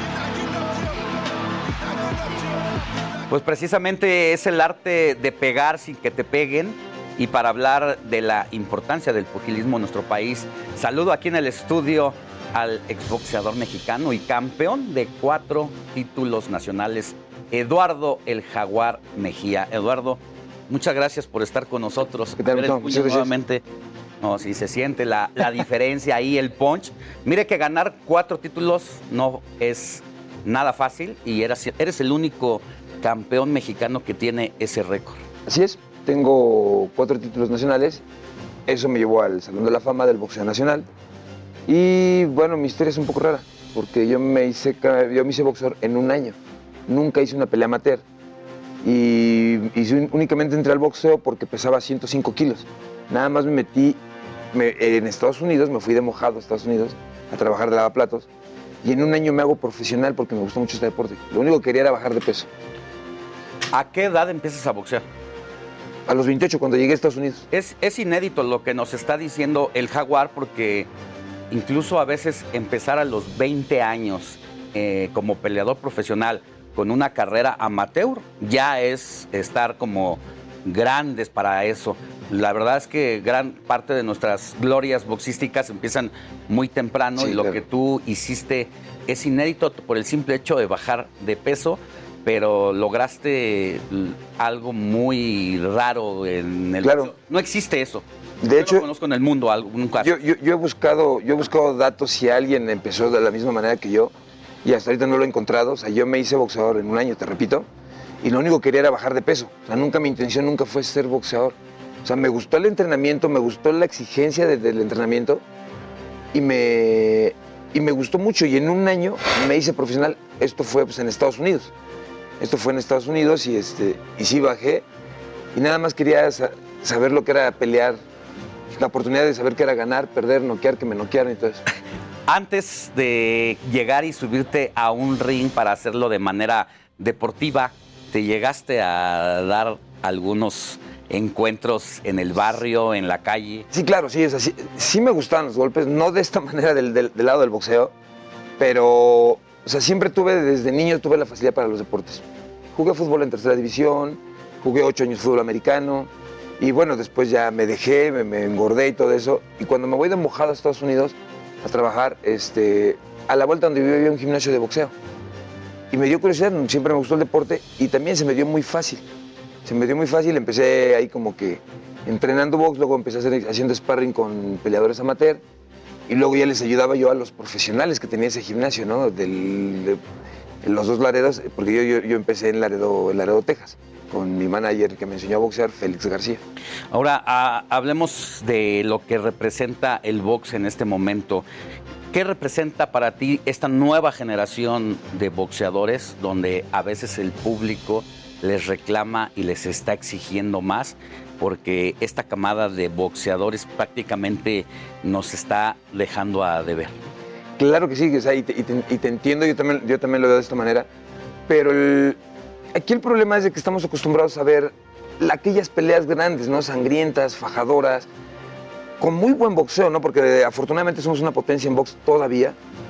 Ahora ya los cuidan más, ya está como... Yo, yo pienso que por las redes sociales ya se tienen que cuidar más, ya es un poco más de marketing el boxeo de ahora. ¿no? Ahorita ya el boxeo ya es más como de, de redes sociales y, y- y todo eso, y tienes que cuidar al boxeador de alguna manera, ¿no? Que, vuelvo a repetir, tiene sus pros y sus- y sus contras, porque si lo cuidas de más, pierde credibilidad. ¿no? Es decir, estamos ante una evolución natural de esta disciplina. Pues yo, yo creo que hace falta más este, boxeo en México porque sí se está quedando muy, muy atrás el verdadero boxeo, ¿no? La verdadera esencia del boxeo.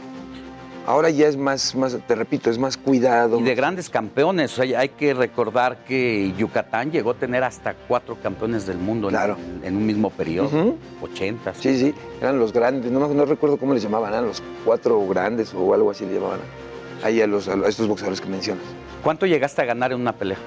No, aquí, aquí desgraciadamente el boxeo, el boxeo en México es mal pagado. Aquí lo único que, lo único que te llevas de haber sido un buen boxeador es la gloria de ser un buen boxeador. No, por ejemplo, no sé si, si se pueda. A mí mis, mis- mis tres primeros campeonatos me llevaron de costal.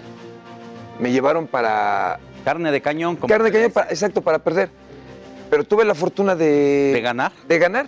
O sea, la verdad tuve el, el primer, el primer, mi primer cinturón fue así, este, fue en Lagos de Moreno, Jalisco, y me llevaban a mí de costal, y ya tenía 32 años cuando hice mi primer campeonato, apenas llevaba 10 peleas profesionales. Me llevaban para, para, para- para que ascendiera un chavito, y tuve la fortuna de ganarle. Esa, esa fue por decisión, y mis otros tres cinturones los tengo ganados por nocaut, por la vía nocaut.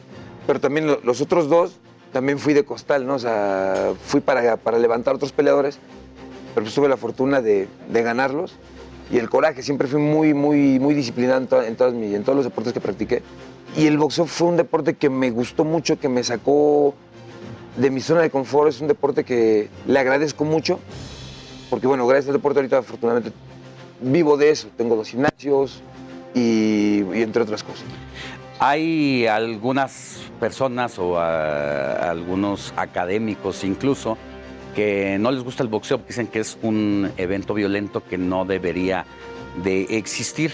Sin embargo, ¿qué representa como oportunidad para los chicos del barrio, de donde principalmente salen estas grandes leyendas, y que a veces cambian la mala vida por esta disciplina y, y este sometimiento a un esfuerzo grandísimo que se requiere día a día? Fíjate, mi, mi manager una vez me dijo, este, a un, a, a un chavo en el mal camino, vicioso, mételo al boxeo y lo sacas. A un boxeador entra el vicio, es difícil de sacarlo. Yo creo que para, para el chavo, para ayudar y todo eso, yo en mi gimnasio tengo varios chicos becados, de que les, este, pues, que les doy la oportunidad de, de- de- de hacer deporte, de apoyarlos de alguna manera. Yo de mis coaches tengo este, un profesional, tengo cuatro, pelea- cuatro peleadores amateur, que los hice yo, que los estoy enseñando yo y todo eso. Y, y- y está bien porque ellos lo transmiten con su gente y lo transmiten con mis, con mis alumnos y todo eso. Y eso es padre. O sea, ayudarle a la gente por el deporte es muy padre. Pues muchas gracias, Eduardo El Jaguar Mejía. Regresaste a México después de hacer una vida de indocumentado allá. Con Me regresó una visión migración. distinta, te regresó. Migración. Se lo agradezco mucho. Estás aquí eh, y enseñando a las nuevas generaciones. Claro que sí. ¿Dónde, ¿Dónde se te puede encontrar? Muchas gracias. Pues mira, tengo dos gimnasios, tengo uno en la colonia Roma, en Insurgentes Sur 217, y tengo el otro en, en la calle, en la colonia, en la colonia San Rafael, en Guillermo Prieto, este, en Guillermo Prieto 140. Ahí tengo el siguiente, el, el otro gimnasio. Pues muchas gracias, que tengas Gracias buen ti, día. Gracias por la invitación. Y ya que estamos con la megaclase de box, a finales de semana la Ciudad de México tuvo otra buena noticia en el ámbito del deporte, pues es una de las sedes del Mundial 2026 y Adrián Caloca nos tiene esta y más información. Así es, mi queridísimo Alex, pues como bien lo mencionas, México va a recibir junto con los Estados Unidos y Canadá por primera ocasión tres países juntos la Copa del Mundo de Fútbol del 2026, Ciudad de México, Monterrey y Guadalajara. Por lo cual, la Ciudad de México en concreto, el Estadio Azteca, tres veces mundialista, único estadio en el mundo, ni en Europa, ni donde me digan, ningún estadio más que el Estadio Azteca tres veces mundialista y además con todavía las posibilidades de inaugurar el partido, por lo cual aparte sería tres veces inaugurador de un, de un mundial. Y dentro de esa estadística viene otra dentro de lo que representa México en Copas del Mundo. Y es que hasta este momento la selección mexicana también es la selección que más Copas del Mundo ha inaugurado o partidos. Hasta el momento lleva cinco, ninguna otra selección en el mundo lleva más.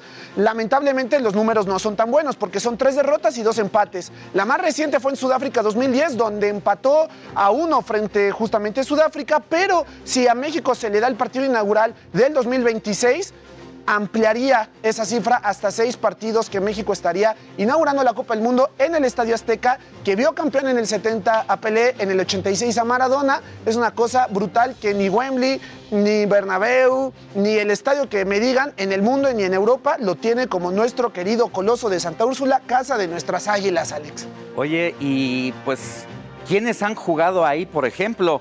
Maradona, el Rey Pelé. Nada más con esos dos, eh, Beckenbauer. Digo, con esos dos que ya fueron campeones del mundo y se coronaron en la cancha del Estadio Azteca, pues digo, o sea, ya es una Y las jugadas que se han hecho que son parte de las mejores del fútbol a nivel mundial. Exactamente, estuvo la mano de Dios, la jugada del siglo, el partido del siglo también en la Copa del Mundo, entonces realmente... La jugada del siglo fue esta desde media cancha exactamente. que van gambeteando, exactamente. Eh, Maradona hasta que mete, mete el gol. Así es, y después eh, Messi lo emuló contra el Getafe, pero bueno, y también hablando de la NBA, pues no podemos olvidar de Juan Toscano, el primer mexicano campeón de la NBA, si bien nacido en Oakland, es realmente pues nacido, sí, en tierras fuera de, nuestro territorio nacional, pero su madre es michoacana y él ya lleva muchos años jugando para la selección nacional, incluso al momento en el que queda campeón.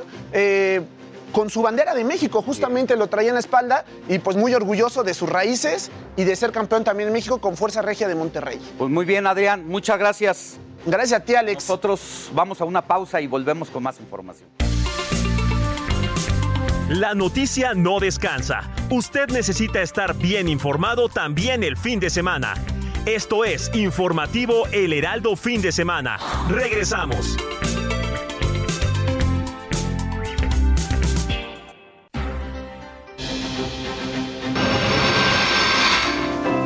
Let it be, let it be, let it be, let it be. Whisper. Hey, it's Ryan Reynolds, and I'm here with Keith, co star of my upcoming film, If, only in theaters, May 17th. Do you want to tell people the big news? All right, I'll do it. Sign up now and you'll get unlimited for $15 a month in six months of Paramount Plus Essential Plan on us. Mintmobile.com slash switch. Upfront payment of $45 equivalent to $15 per month. Unlimited over 40 gigabytes per month. Face lower speeds. Videos at 480p. Active Mint customers by 531.24 get six months of Paramount Plus Essential Plan. Auto renews after six months. Offer ends May 31st, 2024. Separate Paramount Plus registration required. Terms and conditions apply if rated PG.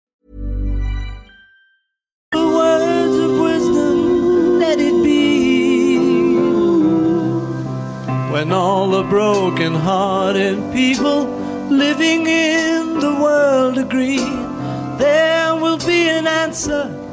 Este sábado Paul McCartney cumple años y esto merece festejarse. El británico llega a los 80 y lo festejará con un concierto junto con el también mítico Bruce Springer. Paul McCartney fue el responsable de la icónica Lady B. La canción se compuso luego de que el bajista de los Beatles tuviera un sueño donde conversaba con su madre y ella simplemente le decía let it be. Let it be, let it be. Whisper words of wisdom, let it be.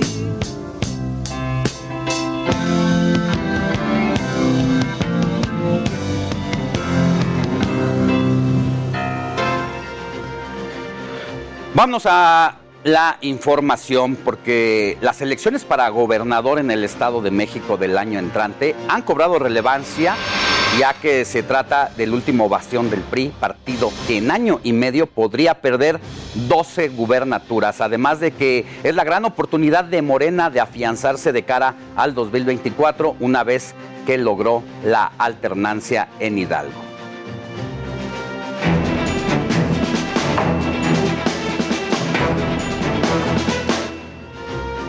Vamos con un resumen de seguridad porque el expresidente de México, Felipe Calderón, lamentó la orden de no actuar dadas, dadas a los militares como parte de la estrategia de López Obrador. A través de sus redes sociales, Calderón reaccionó a un video en el que se observa a elementos de las Fuerzas Armadas confrontados por civiles que golpean los vehículos militares y aseguró que el personal de la Sedena no merece el trato mostrado en la grabación.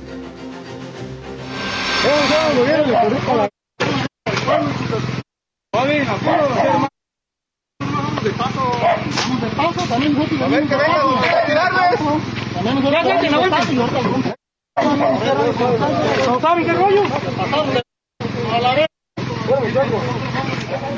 Pues una situación bastante humillante la que están viviendo nuestros representantes de las Fuerzas Armadas ante la impotencia precisamente de, la, de los grupos criminales que pues se burlan de ellos. El gobierno de Estados Unidos actualizó la alerta de viaje para México y recomendó a sus ciudadanos no viajar al 90% del territorio nacional, es decir, 30 estados, debido a la situación de inseguridad que se vive en los mismos. Solo Campeche y Yucatán recomendó que son los más seguros y sin embargo dijo que los ciudadanos de su país que no vengan, pero si llegan a venir, que tengan precauciones en este viaje que hagan.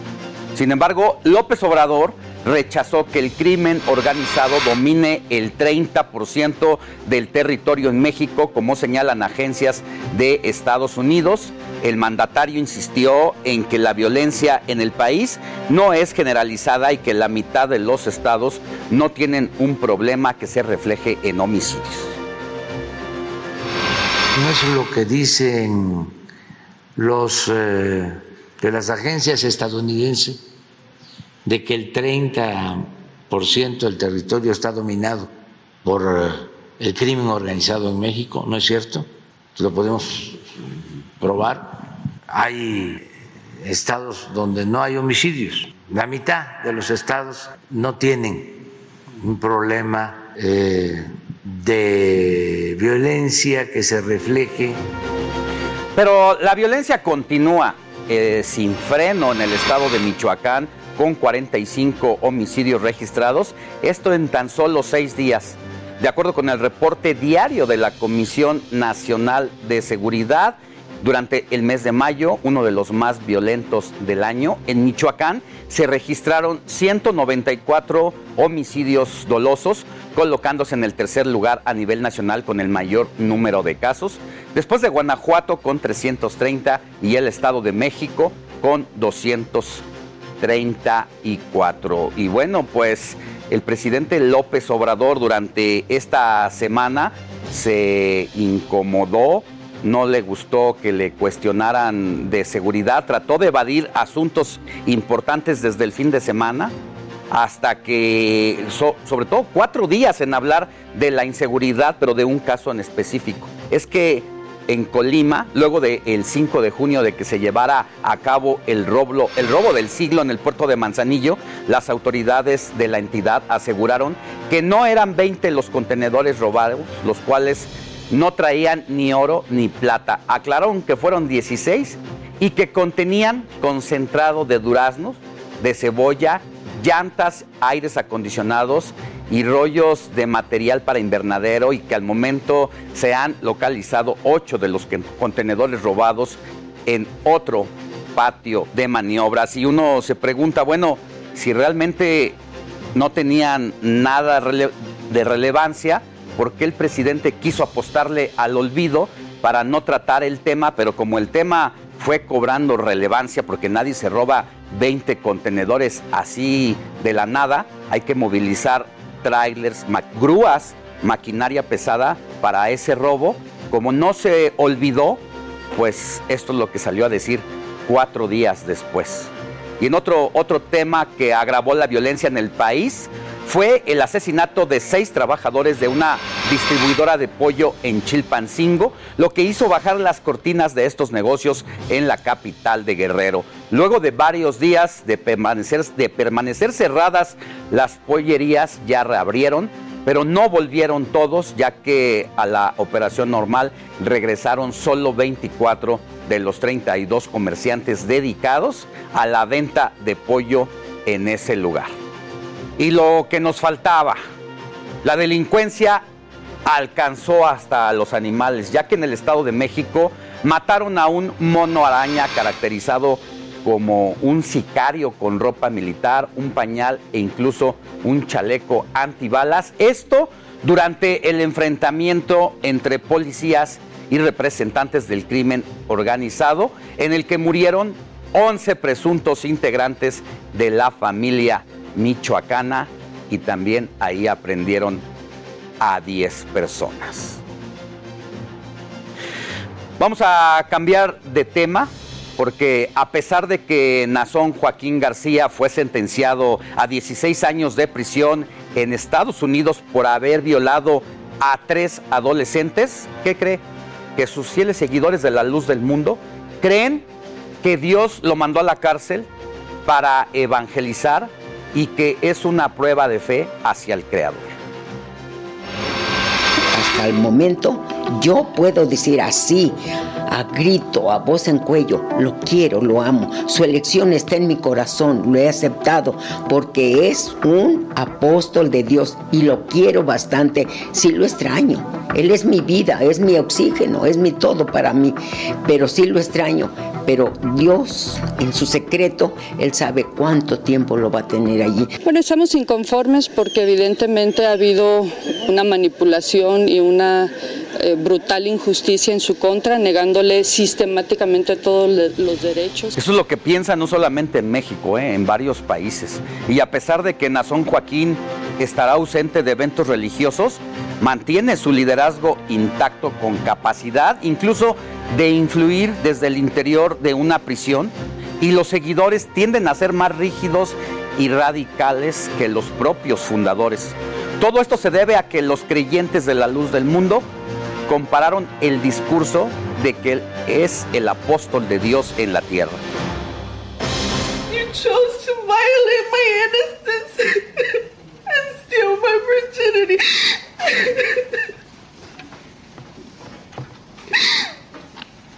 Every single time that you force your disgusting, sweaty, obese body against me to defile me.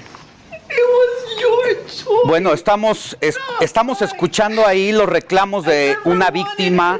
Ese 8 de junio de 2022, los gritos de cinco víctimas que inundaban la sala de la Corte Superior del Condado de Los Ángeles no fueron suficientes para iniciar un juicio en contra del mexicano ex líder de la luz del mundo, Joaquín Nazón. Your Honor, I stand here today to let you know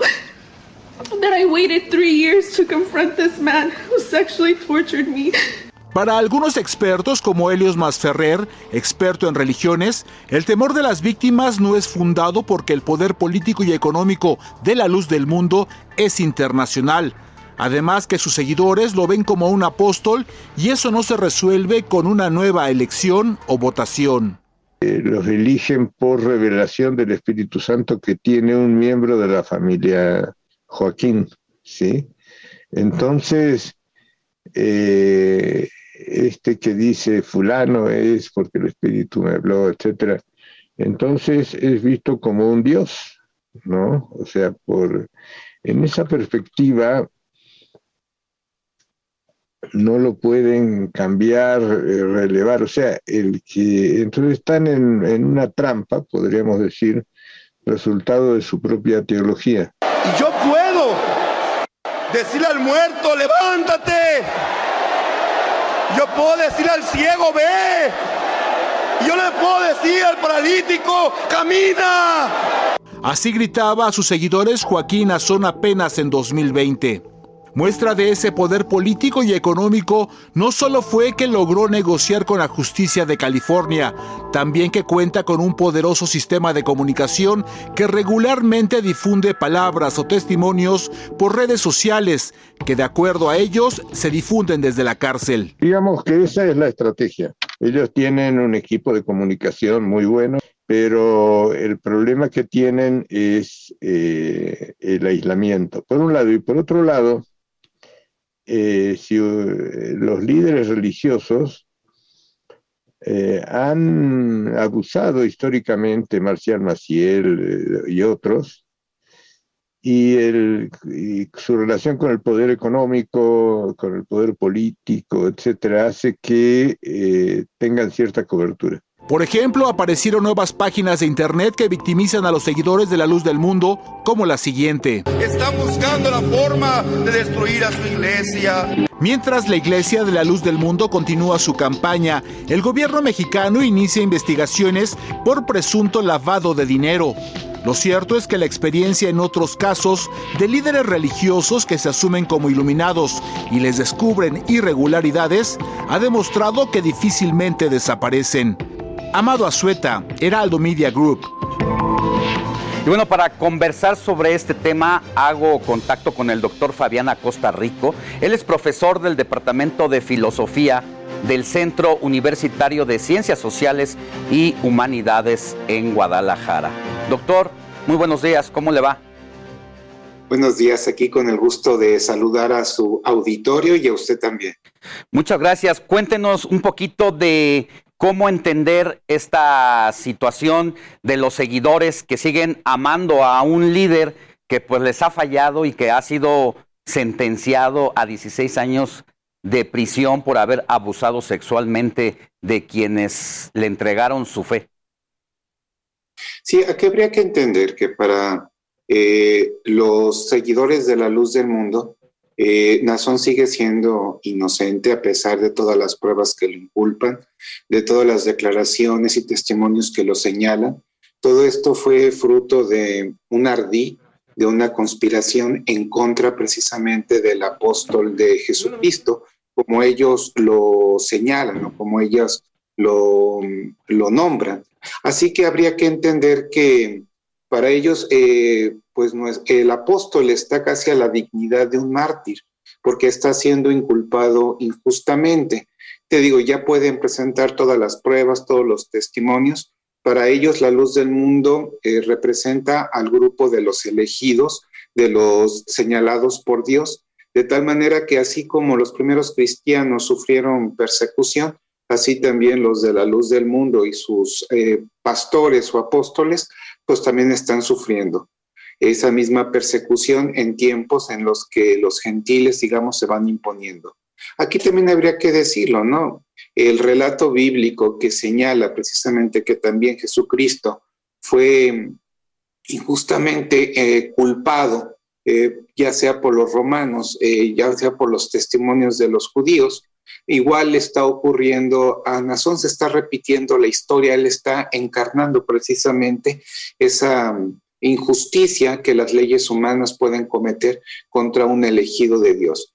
De tal manera que en el relato que maneja precisamente en el imaginario religioso los seguidores de la luz del mundo, esto hasta podría haber sido previsto. Y por qué no decirlo, ¿no? Nazón, lejos de ser desprestigiado, en el entender religioso de sus seguidores, él sería simplemente una víctima de persecución.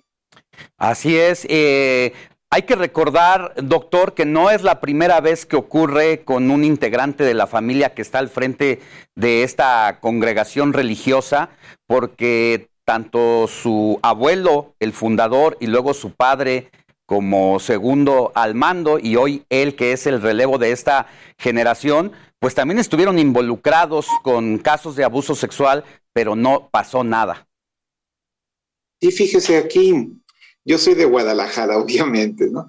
Eh, en mi infancia, eh, yo escuchaba a mis abuelos, a mis padres, todos ellos católicos que obviamente eran contrarios eh, a la luz del mundo, hablar acerca de pues un rumor, un rumor, no sé si tomarlo como cierto o simplemente como eso, como eh, un rumor eh, dirigido a desprestigiar a los, a los pastores y a los apóstoles de la luz del mundo, tanto a Eusebio como a Samuel, se decía que cuando cualquiera de ellos soñaba con alguna de las eh, integrantes de alguna de las de las militantes de la luz del mundo, esto obligaba a que tuvieran intimidad.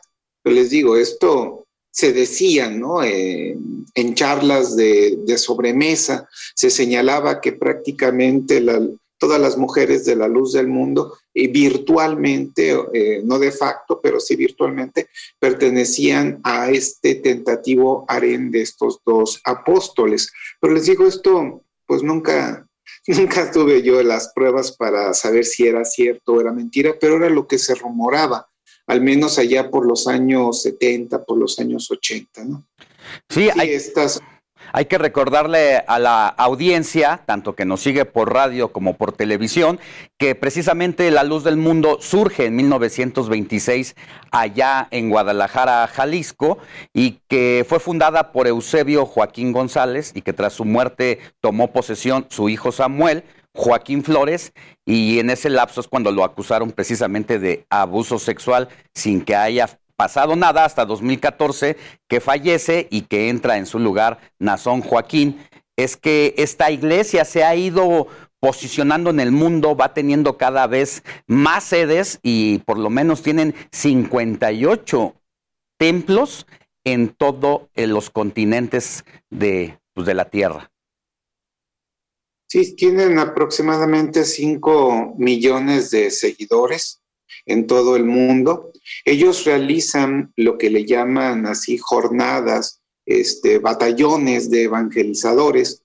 Ellos, eh, habría que decirlo, ¿no? Crecieron bajo la mística, bajo el carisma de su fundador Eusebio Joaquín González, quien era soldado precisamente y también maestro. Así que dentro de la luz del mundo, no nos extrañe, ¿no? Eh, existe una disciplina férrea por eso es que sus militantes, ¿no? Todos uniformados de blanco, por eso es que sus seguidores pues son tan obedientes a la voz del el pastor. Y esto se debe, les digo, a su, a su origen, el origen de la luz del mundo en su fundador Eusebio, eh, luego rebautizado después de una epifanía de la que habla precisamente eh, la historia, eh, la historia sagrada de la luz del mundo, fue rebautizado como el hermano Aarón. Doctor, ¿qué es lo que hay más allá de esto de mover fe y todo? ¿Cuál es el poderío de esta religión? Además de los cinco y tantos millones de fieles que tienen, ¿qué hay detrás eh, en lo económico, en el poder político que se esconde? Como lo señaló el, el doctor Helios Masferrer, pues hay empresas inmobiliarias que manejan la luz del mundo. Ellos se manejan como un pequeño estado dentro de un estado. Ellos controlan la vida económica, social y familiar de sus seguidores, los cuales pues tienen que reportarse con el diezmo para con la institución. Se puede decir que en ese sentido, pues sí, la, luz del mundo eh, pues sabe, sabe manejar economías bastante, una economía bastante sana o robusta, que ahora habría que decirlo, no sabemos si esa economía sana y robusta vaya a ser golpeada duramente, porque bueno, si bien sabemos que Nazón ya fue por tres delitos sentenciado a 16 años de cárcel, que se pueden, se pueden reducir bastante, ¿no? Hay que restarle tres que ya estuvo, hay que también señalar que a lo mejor su condena pueda ser reducida hasta en un 85%, quedar en 10 años nada más. Pero vienen las demandas, las demandas allá mismo en Estados Unidos de parte de las víctimas y muchas de estas demandas manejadas por abogados este, diestros o bastante inteligentes, pues pueden mermar económicamente a la institución porque no es una ni dos personas las que acusan a Nazón de estos supuestos delitos de abuso sexual. Entonces, sí, perdón. Y, y aquí en México hay denuncias se han ocultado por ser parte de, de, una clase política que está llegada a ellos. Incluso ya tienen diputados, ya tienen senadores. Eh, ¿Hay mucha, un grado de impunidad total aquí en nuestro país? siempre ha existido, ¿no? Eh, habría que señalar lo que eh, la luz del mundo surge como una institución, como una iglesia, bajo el amparo del gobierno revolucionario. Si mal no recuerdo, Marcelino García Barragán, quien fue gobernador de Jalisco y que también fue un militar muy destacado, en su momento eh, les donó los, los terrenos donde hoy está fincado ya en la bella provincia, donde está fincado su templo. Así que ellos siempre han tenido cercanía con la clase política, primeramente con el Partido Revolucionario Institucional y luego adaptándose a los cambios políticos cuando llega eh, eh, Acción Nacional aquí a, a la gobernatura de Jalisco. También tuvieron acercamientos con Cárdenas Jiménez, con Ramírez Acuña, con Emilio González eh, Márquez. Ellos siempre han sido una, una institución religiosa muy disciplinada con, y muy cercana al poder político y este poder político se puede decir que siempre los ha estado prohijando. Hoy con el gobierno de la, la cuarta transformación, pues recordémonos que en el Bellas Artes Veladamente se le hizo un homenaje con el auspicio del gobierno capitalino, se le hizo un homenaje a Nazón antes de que se vinieran todos estos escándalos de PD. Sí, y por ejemplo, el senador del Partido Verde Ecologista, Israel Zamora, él ha dicho abiertamente que pertenece a esa iglesia. Su padre es muy cercano a Nazón y hay diputados morenistas también como Hamlet García, Fabio Castellanos y Emanuel Reyes, quien tienen un acercamiento directo a la luz del mundo y se declaran representantes de la Iglesia en el poder legislativo. Más allá de esas asociaciones que tuvieron con fines de intereses propios, poder político, la Iglesia, hoy ya tiene su mini bancada. Sí, y no solamente en México, sino también en El Salvador a Bukele, ellos lo apoyaron para llegar a la, a la presidencia y se puede decir que creyentes de la luz del mundo salvadoreños metidos en política hoy ocupan importantes puestos dentro de la administración de Bukele. Entonces, siempre ha sido una organización como muchas otras, ¿no? Pues el fenómeno de Bolsonaro y los pentecostales. Esto no es únicamente, el propio Andrés Manuel se ha reunido, nuestro presidente se ha reunido con pastores evangélicos y, pentecostales. Así que no es privativo de la luz del mundo. Esto se acerca. Muchas gracias, doctor Fabián Acosta, por haber estado con nosotros. No, gracias a ustedes por haberme invitado a su programa. Que tenga buen día. Pues así, así los perfiles de los líderes, de los mesías, que pueden equivocarse, pueden robar, pueden mentir, pueden traicionar, incluso pueden ser unos depravados sexuales, violadores, y sus seguidores les van a perdonar todo. Vamos a una pausa y volvemos con más. Regresando de la pausa, la sequía en Nuevo León se agrava. Un garrafón de agua alcanza los 180 pesos. La noticia no descansa. Usted necesita estar bien informado también el fin de semana. Esto es Informativo El Heraldo Fin de Semana. Regresamos.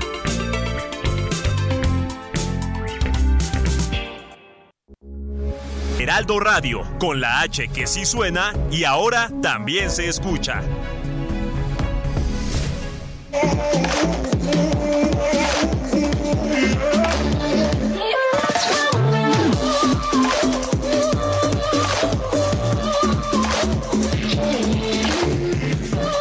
Con el corazón todavía lastimado por la ruptura con el futbolista Gerard Piqué, la cantante Shakira lanzó un nuevo sencillo con los Black Peas y David Guetta. Se trata de Don't You Worry, la cual es una está a unas horas de ser estrenada y ya tiene más de 2 millones de reproducciones. Bueno, mejor marketing y estrategia no podía tener Shakira.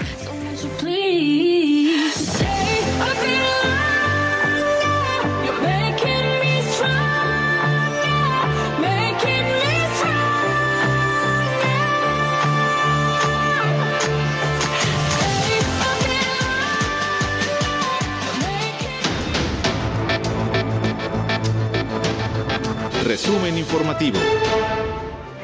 Mire, la escasez de agua en Nuevo León es tan alarmante que en el municipio Juárez un garrafón de este líquido llega a costar hasta 180 pesos. Pero eso no es todo, ya que los recibos del agua han incrementado de manera considerable. Ahora vamos al otro extremo porque en Tepic, Nayarit, el huracán categoría 1 Blas causó fuertes lluvias que provocaron inundaciones en varios puntos de la ciudad. Por esta situación, el gobierno ya lista albergues temporales para atender a las personas afectadas. Este viernes en Oaxaca, el presidente López Obrador presentó el plan de apoyo para afectados por el huracán Ágata en 31, en 31 municipios, donde se van a invertir 6.513 millones de pesos.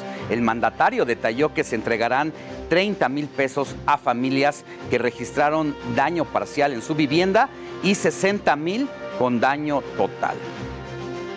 Y las actividades del presidente no pararán durante este fin de semana. Este sábado, el mandatario va a estar en diversos municipios del Estado de México inaugurando sucursales del Banco de Bienestar. Para mañana domingo el Ejecutivo visitará Morelos para realizar la misma actividad. Y dejamos el clima a un lado porque ahora vamos con el caso de César Duarte, ya que un juez federal admitió trámite de demanda de amparo que interpuso el exgobernador de Chihuahua en contra de la prisión preventiva justificada que se le impuso por los delitos de peculado y asociación delictuosa. Sin embargo, la Fiscalía General del Estado indicó que esto no significa que vaya a proceder. Mientras tanto, en Jalisco, la Secretaría de Salud detectó cuatro nuevos casos de viruela del mono, todos relacionados con viajes al extranjero. Con esto, ya son cinco en el estado. Afortunadamente, solo un paciente permanece hospitalizado, aunque por fortuna podría ser dado de alta este mismo sábado. Y pasamos al tema del COVID, ya que este viernes la Secretaría de Salud Federal reportó 9.958 nuevos casos para un total de 5.862.554. Mientras tanto, 19 mexicanos murieron en las últimas 24 horas, por lo que suman ya 325.359 decesos.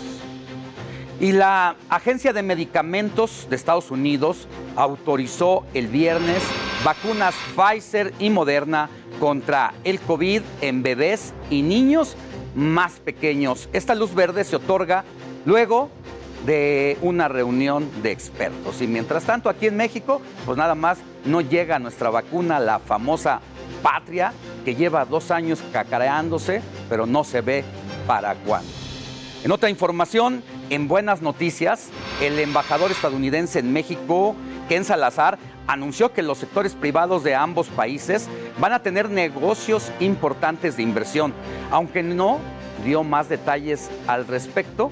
Esto distensa un poco lo difícil de las relaciones que se han convertido México-Estados Unidos. Y continuando con temas internacionales, le cuento que el Congreso de Nicaragua autorizó esta semana el ingreso de tropas extranjeras en el país, tales como Rusia, Estados Unidos y otros siete países de América Latina, incluido nuestro país. Esto sería a partir del primero de julio al 31 de diciembre, a, a petición del presidente Daniel Ortega.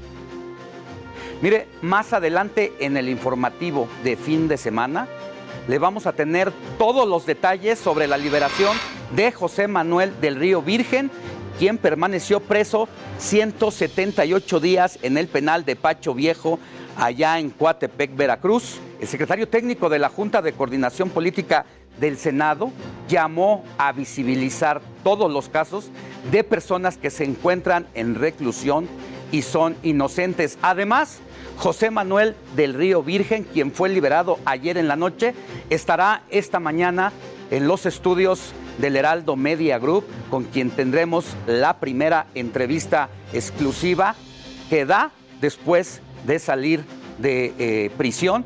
Ya está prácticamente llegando a las instalaciones del Heraldo Media Group. Entremos en temas políticos y es que el año próximo va a haber elecciones en Coahuila y el Estado de México. En el Estado norteño todo apunta que Ricardo Mejía Verdeja, quien es subsecretario de Seguridad Pública Federal, va a ser el abanderado de Morena para intentar arrebatarle el poder al PRI.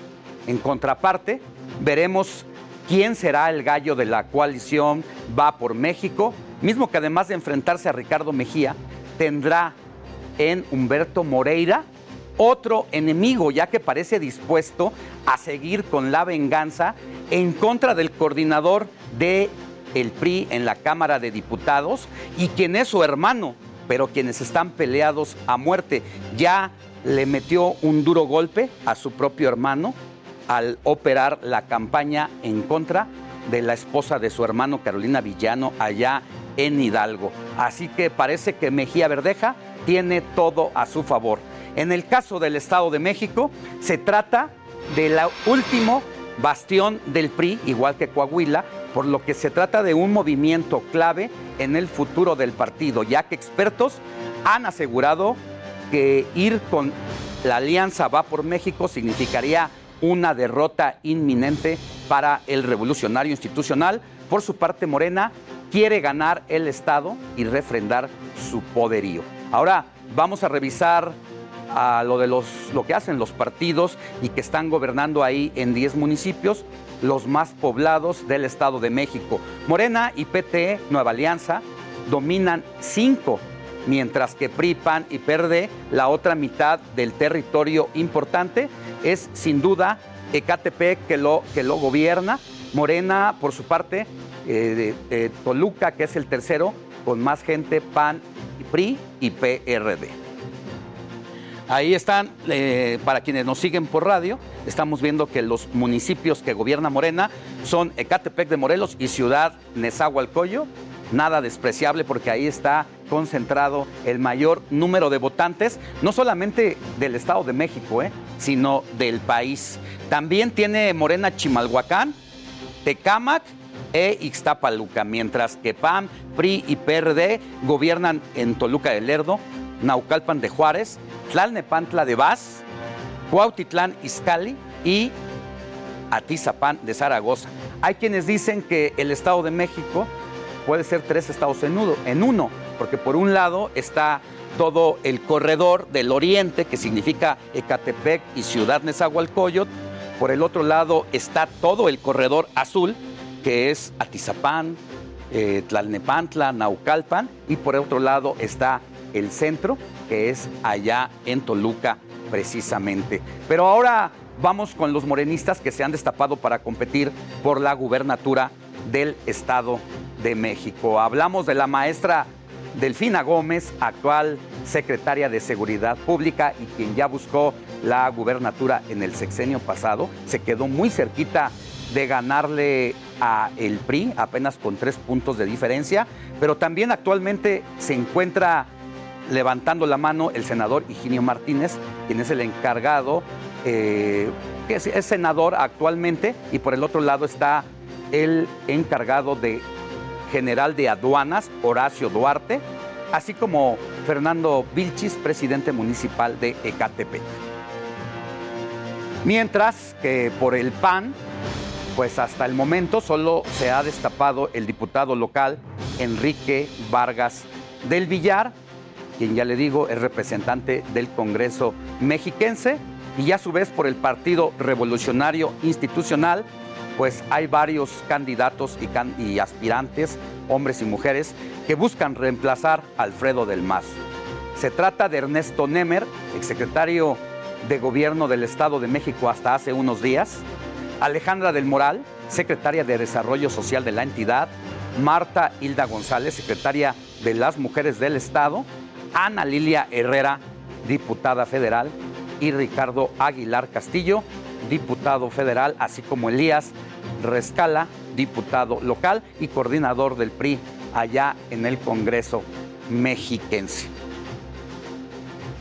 Nos, por Movimiento Ciudadano, pues también hay aspirantes y nos referimos a quien también ya fue excontendiente a la gubernatura, aunque en esa ocasión fue por el PRD, Ahora Juan Cepeda, quien es senador por Movimiento Ciudadano, busca la gubernatura por el partido, o buscará la gubernatura por el partido naranja. Y finalmente por el PRD, que poco a poco se ha ido desmoronando y que empieza a tener problemas de representación en todo el país, sobre todo en 19 entidades, donde prácticamente ha perdido el registro, pues está el diputado local Omar Ortega Álvarez.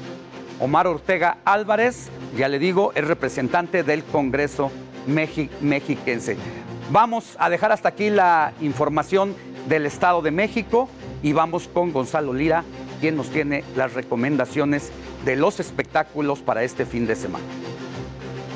Hola, ¿qué tal? Muy buenos días, Alex. Muy buenos días a ti y a toda la gente que nos ve aquí en las noticias del fin de semana. Yo soy Gonzalo Lira. Llegó el fin de semana, es sábado, es temprano. No se levanten de la cama, déjese la lagaña, se le ve muy bien. Vaya planeando su fin de semana con estas recomendaciones para el fin de semana. Postura, puntualidad, penitencia. Vamos a empezar mandándoles al cine porque ya se estrenó en todas las salas de nuestro país El Hoyo en la Cerca, una película mexicana que fue premiada el año pasado en el Festival de Venecia. ¿De qué se trata El Hoyo en la Cerca? Pues bueno, nos cuenta la historia de un campamento de verano dentro de una escuela de élite y todo lo que ocurre en las dinámicas de estos adolescentes de la clase alta. Pero no solo eso, sino que además hay un hoyo en la cerca que está alrededor de este campamento y que supone protegerlos del mundo exterior. Lo que ellos no saben es que los verdaderos peligros están adentro, con sus maestros y con sus propias dinámicas. Una película que les va a sacar de onda, créanme, pero al menos les va a dar de qué hablar.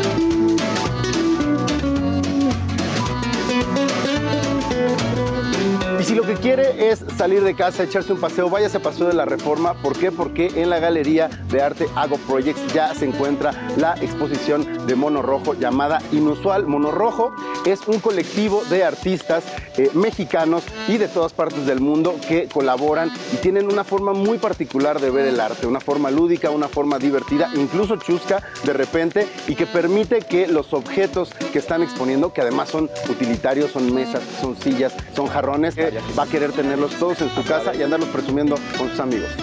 Y también en las plataformas ya encuentran en Paramount Plus la película, el especial, digamos que un episodio en formato más largo de South Park que se llama Streaming Wars. ¿De qué se trata? Bueno, pues a través de una analogía, de un paralelismo, esta historia de South Park nos muestra cómo se están llevando a cabo las guerras entre las plataformas de streaming. Pero ¿con qué hacen ese paralelo? ¿Con qué la comparan? Pues nada más y nada menos que con las drogas legales en Estados Unidos. A partir de la historia de un rancho de marihuana, nos van a mostrar cómo es la oferta y la demanda de las plataformas de streaming que ya no se dan abasto, pero que están convirtiendo cada vez más a sus públicos en cautivos o quizá incluso en adictos.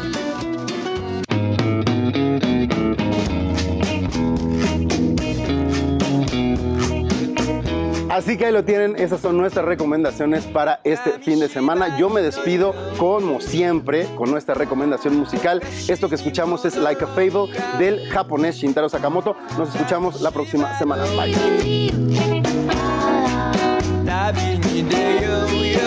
Mire, desde el arranque del informativo de fin de semana le presenté las imágenes de esta clase masiva de boxeo allá en el Zócalo Capitalino, con lo que buscamos entrar al récord Guinness al pasar con más de 40 mil personas que están al mismo tiempo llevando a cabo esta, esta rutina. Y allá está la jefa de gobierno que aunque tiene COVID está desde su despacho siguiendo todo por una transmisión especial y se ha comunicado con quienes están ahí siendo entrenados por algunas glorias del boxeo, tanto varonil como femenil.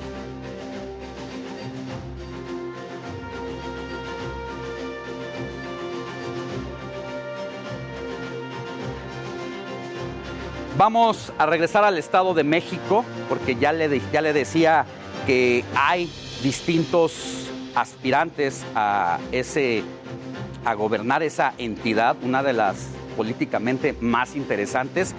Y ya tenemos en la línea telefónica al senador de Morena, Higinio Martínez, uno de los posibles candidatos a la gubernatura de la entidad. Higinio, muy buenos días.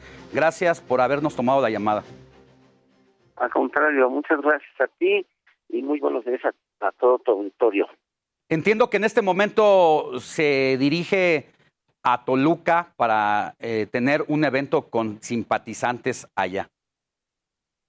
Así es, voy en camino, estoy por llegar a Toluca.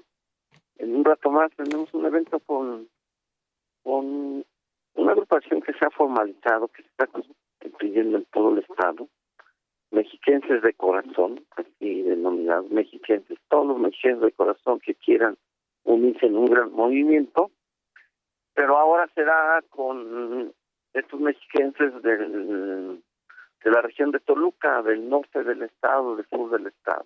Hace ocho días estuvimos con la con los mexiquenses de corazón del Valle de México, del Oriente, y ahora vamos aquí a reunirnos, a hablar, a, a seguir platicando y a seguir este, insistiendo en que necesitamos armar un proyecto muy amplio, más allá de Morena para el próximo año en el Estado de México.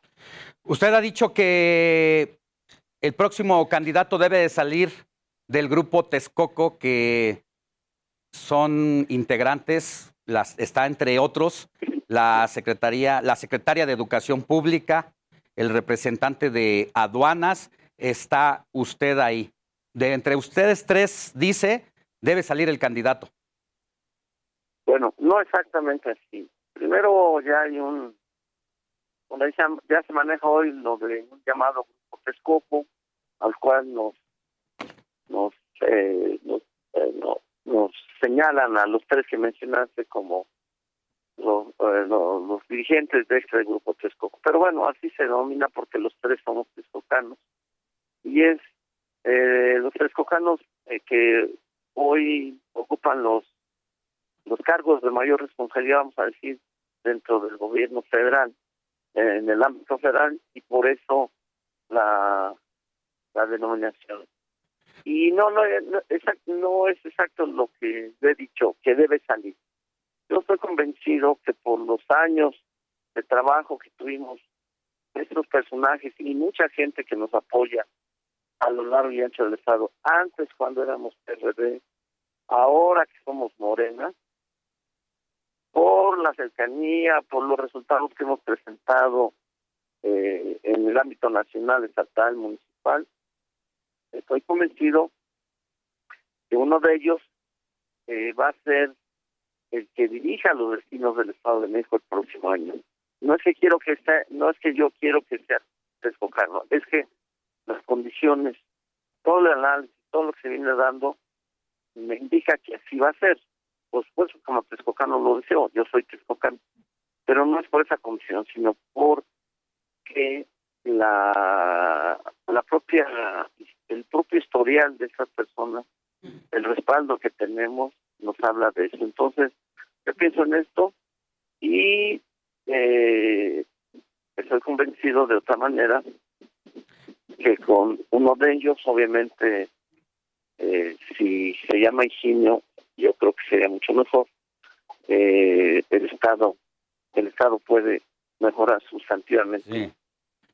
Senador, sin embargo, parte de las últimas elecciones en donde a Morena le ha ido muy bien, ya sea en el norte del país, en el sur, en el centro, donde incluso lugares donde Morena no tenía presencia, pues eh, han dado la sorpresa y en gran medida se debe al efecto Andrés Manuel López Obrador. Aquí la pregunta es si sale otro personaje que no es de estas, estos que hemos mencionado, entre ellos usted, como puede ser Alejandro Encinas, de quien ya se habla que tiene posibilidades, ¿usted se sumaría a apoyar la campaña de él si así se determina? Mira, por supuesto que tenemos, eh, y todo el mundo lo sabe y no podemos negarlo, además estamos orgullosos de que nuestro principal activo, el, el, el morenista que más reconoce, ubica, respeta y respalda, es el propio Andrés Manuel López Obrador. Este, y eso, por supuesto, que nos da orgullo tenerlo de este lado, pues porque se ha ganado durante muchas el respeto de la gente. Entonces, él es parte importante. Él ha sido, por su trabajo, por supuesto, ayuda indirectamente a que la gente vea en Morena la posibilidad de cambio. Así lo vimos ahora en los estados como Hidalgo, como Oaxaca, Tamaulipas, Quintana Roo, que ganamos 22 estados, hoy se gobiernan por Morena y dos aliados, desde el 18 para acá, imagínate 22 gobernaturas. Sí. Este, entonces, vamos en ese camino, yo sostengo mi apreciación, yo estoy en el Estado de México, yo nací, yo soy, hago mi trabajo, soy senador de la República, yo sostengo mi análisis, no es solo mi deseo, mi gusto, mi deseo está en que veo a los finalistas, si se quiere, a ellos, respeto a todos los demás compañeros, al que mencionaste, a todos los demás. Bien. Pero mi obligación es decir la realidad, es decir, yo no te puedo asegurar, yo no miento, que hoy por hoy yo vaya a ser el, el representante del partido para lo que viene el próximo año. Pero lo que sí te lo puedo asegurar y firmar es de que estos tres no saldrán por el análisis que hacemos. Hay gente que está alejada del Estado de México y no hay interés en ellos de participar. Pues ya veremos, senador, si su análisis coincide con lo que piensa el presidente de la República, porque no es un secreto a voces que le gusta eh, designar candidatos a través de encuestas que cuyo método nadie conoce, que han sido impugnadas por los propios morenistas. Y le tengo que preguntar lo siguiente. ¿No están violando la ley electoral al arrancar ya estos actos anticipados de campaña, como lo ha dicho la oposición ante el Instituto Nacional Electoral? Primero, el presidente no designa esto, este lo digo yo, el presidente no designa a, las personas, el presidente interviene, tendrá una opinión muy importante que a nosotros se las hará saber al dirigente del partido, pero es hasta ahí su participación. Y segundo, no, no, no estamos violando la ley. Eh, y la gente que me está escuchando, eh, no estoy hablando de candidaturas, no estoy hablando de llamar a votación, no estoy hablando de elecciones de gobernador, porque somos muy cuidadosos. Y en estos eventos que hacemos, como los hacen las demás personalidades, por llamarle así, de los otros partidos, pues están basados en el derecho que tenemos funcional de asociación, de libre expresión, y solo cuidando la ley electoral no violamos nada, no hay adelanto de un proceso electoral. Hoy no se reúne Morena, ahorita en Toluca no se reúne Morena, se reúne eh, gente de corazón, en el cual mucha gente de Morena, pero ya también participan gente del PRI, lo digo en verdad, de Movimiento Ciudadano, de TRD y de mucha gente sin partido que está interesados en saber cómo va este movimiento. Entonces no, no estamos violando la ley, nuestros adversarios, bueno, pues también se reúnen. Bien. Yo creo que no están violando la ley. Bien, muchas gracias, senador. Que tenga buen día y suerte. Gracias, buen día, Alejandro, y a tu auditorio también. Hasta luego. Nosotros vamos a una pausa, pero le tengo aquí ya en el estudio a José Manuel del Río Virgen, quien fue liberado ayer en la noche del penal de Pacho Viejo, Veracruz, y nos dará la entrevista exclusiva en el informativo de fin de semana. Pausa y volvemos con más. Al volver de los anuncios. Heraldo Radio, con la H que sí suena y ahora también se escucha.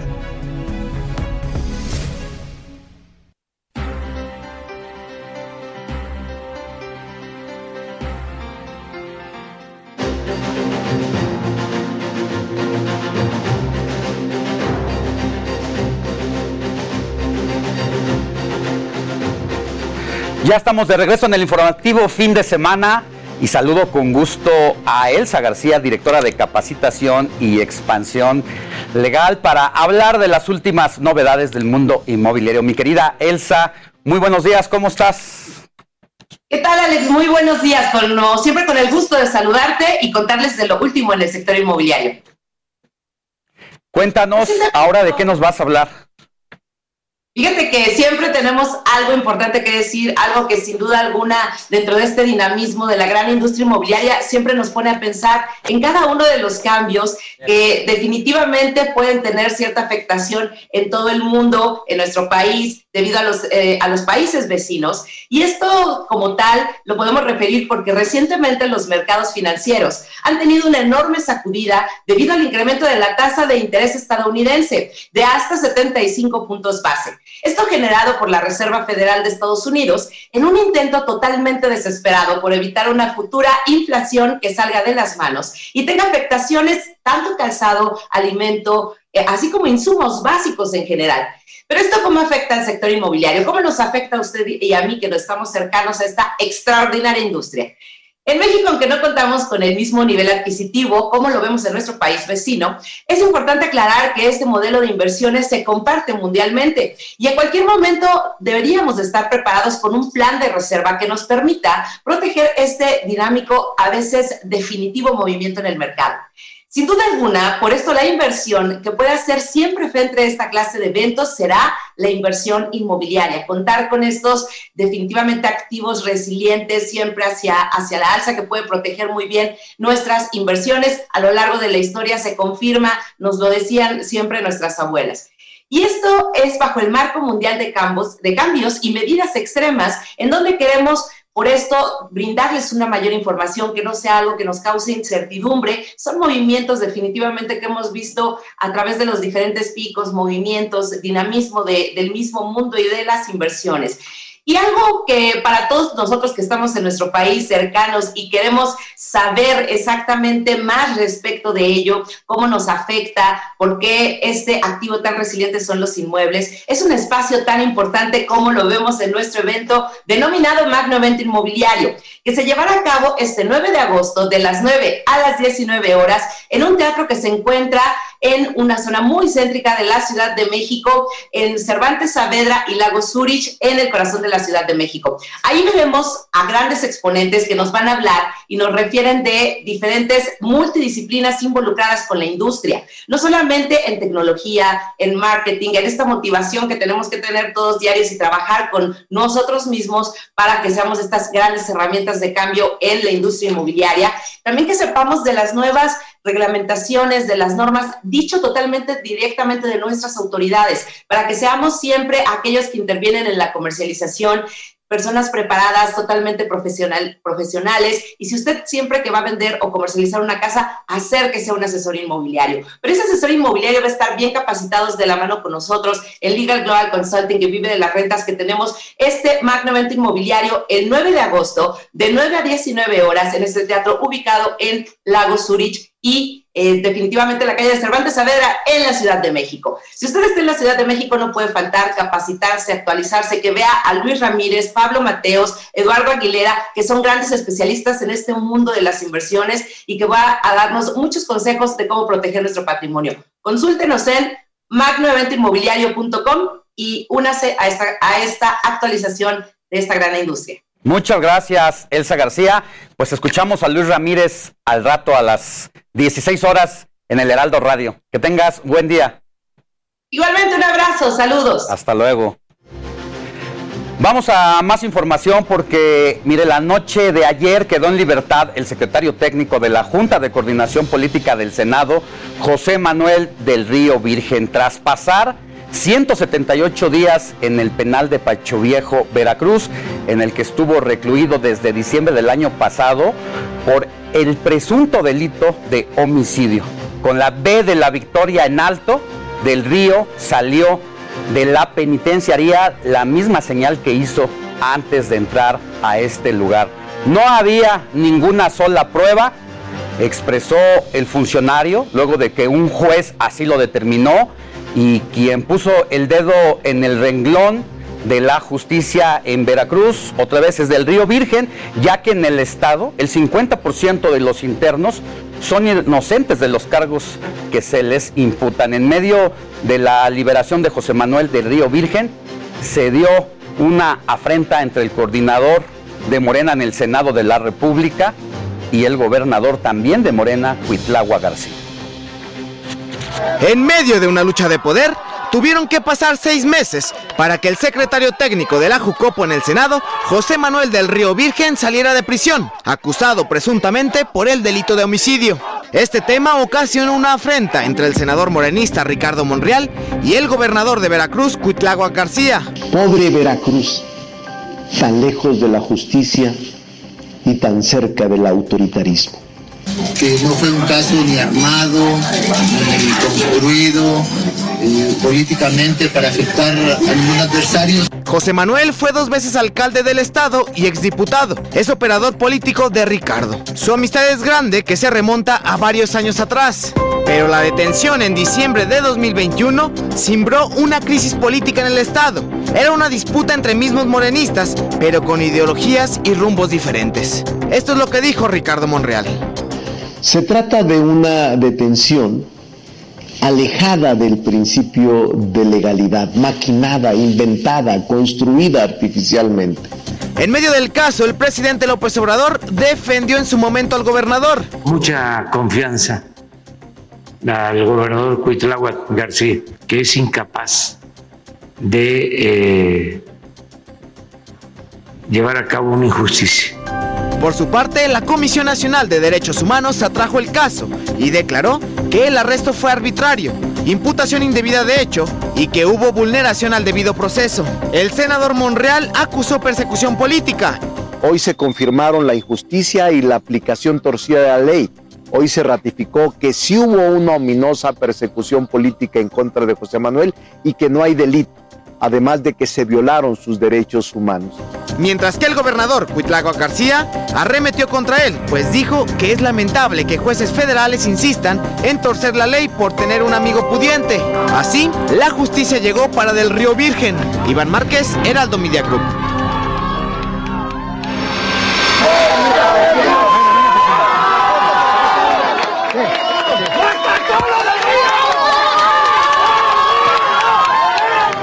Pues así, a unas horas de haber salido de la cárcel, doy la bienvenida en el estudio a José Manuel del Río, secretario técnico de la Junta de Coordinación Política del Senado. José Manuel, buenos días. ¿Qué tal, Un gusto tenerlo por aquí. Cuéntenos, antes que nada, ese momento en el que atraviesa usted, eh, pues esta puerta eh, del penal en el que los tuvo encerrados seis meses. ¿Qué es lo primero que sintió ¿Qué es en quién pensó? ¿Cuáles fueron sus primeras palabras? Bueno, perdón.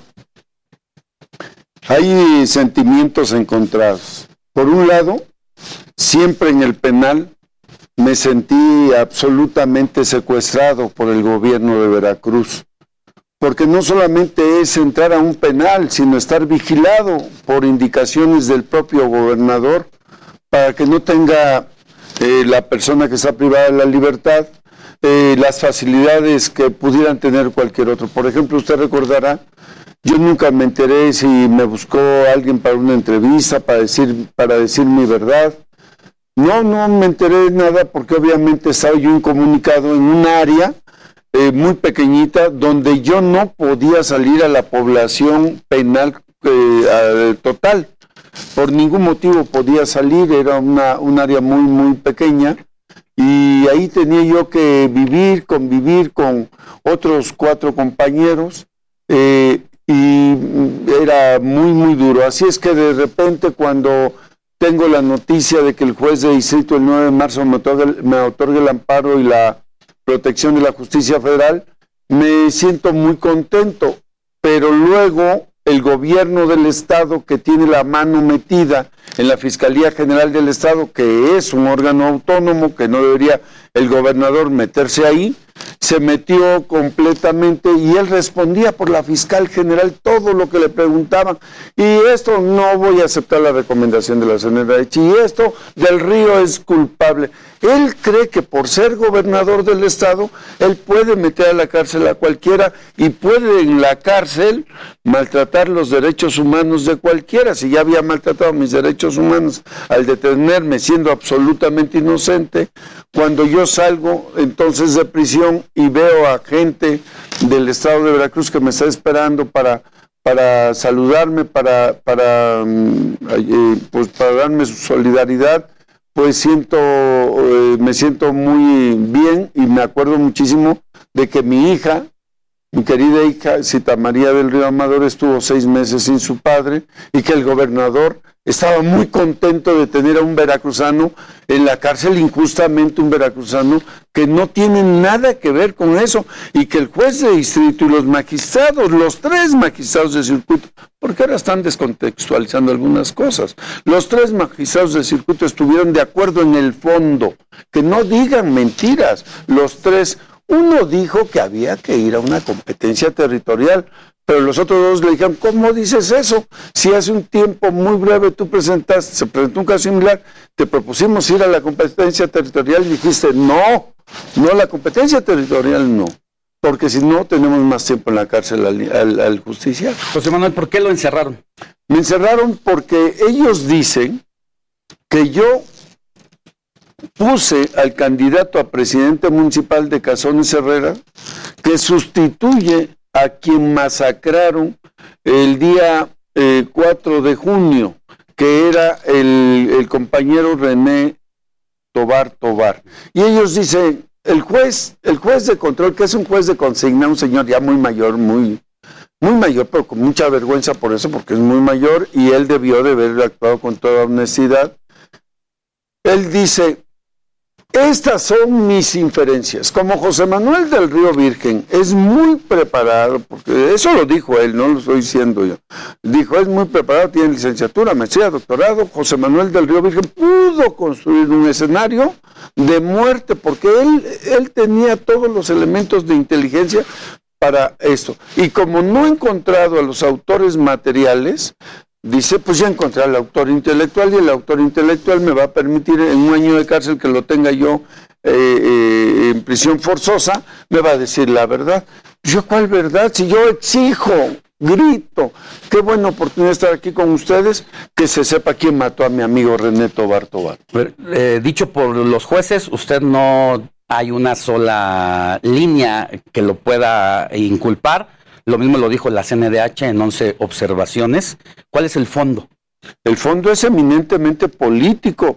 Soy yo, soy un veracruzano que ha sido dos veces diputado federal, he sido alcalde de Tecolutla, he competido y he perdido en otras elecciones y, y sin embargo, pues obviamente eh, soy una persona que, que, está fuerte, que tiene emoción por su estado, que conoce perfectamente a su estado y que obviamente veo tantas desgracias que estamos viviendo en este momento que eso le molesta al gobernador y a sus segundos, segundones. usted eh, es secretario técnico del Senado de la República, de la Junta. Los fines de semana iba para allá hacía labores políticas los fines de semana y eso incomodó o qué es lo que termina incomodando? ¿Lo ve a usted como una amenaza política al gobernador? El gobernador eh, es un tipo que no tiene una visión política de largo alcance. Eso está probado y lo puede decir cualquier analista político y lo puede analizar cualquier analista político. Él no tiene una visión de largo alcance en la política. No, él, él llegó a ser diputado, luego fue candidato a gobernador y luego la ola de Andrés Manuel, que se hubiera puesto un perro de candidato a Andrés Manuel en Veracruz, hubiera ganado. Así ganó este, este que está mal gobernándonos en Veracruz. Así es que eh, cualquier persona que se mueva lo persiguen, lo siguen, lo denostan. Ahí está el caso del diputado Sergio Gutiérrez, que es de su mismo partido, que, que, que cuando va a Veracruz le dicen, no lo conocemos, es del Estado de México, que se vaya al Estado. Pues, y ahí está el caso que cuando Dante Delgado va a Veracruz, lo primero que sacan es, Dante estuvo en Pacho Viejo, es lo que querían hacer conmigo, del río estuvo preso en Pacho Viejo. Nada más que no hay un solo juez, no hay un solo ministerio público, no hay un, la Comisión Nacional de Derechos Humanos y el Tribunal Colegiado, no hay uno que haya dicho que no estaba de acuerdo en el fondo de que yo era absolutamente inocente. ¿Qué deja de estos 178 días ahí adentro del penal de Pachovia? Ah, dejo, dejo tres cosas. Una me encontré porque tuve la oportunidad de que, de que me acercaran los libros de la biblioteca, incluso a veces, en una sola ocasión me permitieron ir a la biblioteca, me encontré eh, estudios sobre el centro penitenciario. Me encontré que en las pláticas que podía yo hacer del camino, en camino en camino, y luego con mis compañeros mandar pequeños cuestionarios a los reos, me encontré a los PPLs, perdón, porque se les dice persona privada de la libertad, me encontré que por lo menos el 48%, porque eh, el 48% de los que están ahí son inocentes, porque el modus operandi del gobernador de Veracruz es meter la mano en la fiscalía y meter la mano en el Poder Judicial del Estado. Entonces él dice, sí, sí, sí, hay muertos en Veracruz, claro que hay muertos como en todos los estados, pero ya los agarramos. Y entonces él crea un esquema donde se lleva a detenidos a inocentes y los mete a la cárcel y los saca con metralletas, los pone con, eh, como querían que yo eh, agarrara una pistola. Oiga, yo nunca en mi vida agarrar una pistola, me decían los, los, los que me detuvieron, agarra una pistola, por favor, para que, pues para que podamos justificar. No, no, no. ¿Por qué? Si quieren, maten, pero no. A ellos les gusta mucho poner ese tipo de cosas y crear eh, pequeños grupos criminales y entambarlos, meterlos a Pacho Viejo, meterlos a otro de los penales. Eh, ojalá y la Comisión Nacional de Derechos Humanos tenga tiempo de ir al penalito en Veracruz para que vea la violación. ¿Lo torturaron? Eh, psicológicamente sí, porque el juez de control inició la la, audiencia de vinculación a proceso, a, proceso un día anterior y duró 27 horas y media. Él era el único que estaba ahí eh, eh, sin cobrar, sin eh, acusado, era yo, todos los demás, mis abogados, los de la Defensoría, los de la, la Fiscalía, los de la Comisión Estatal de Atención a Víctimas, el propio juez, todo el mundo cobraba ahí.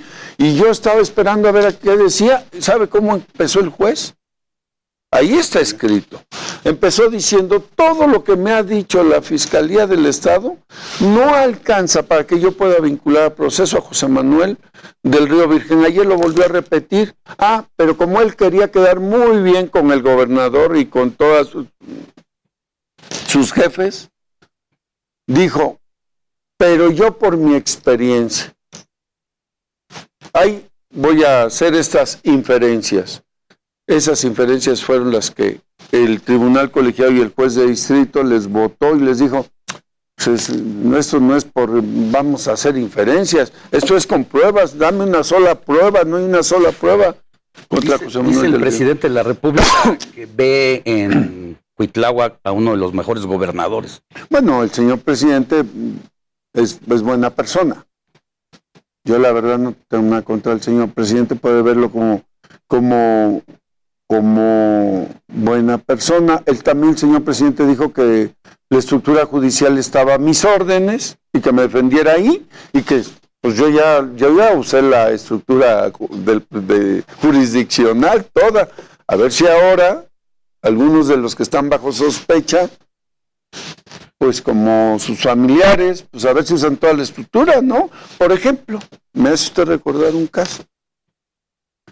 A mí nadie me acusó, nunca, no hay ni de oídas que alguien haya dicho, yo vi que del río traía un coche, venía aquí, hacía esto, yo vi que del río, nadie, nadie, nadie, nadie.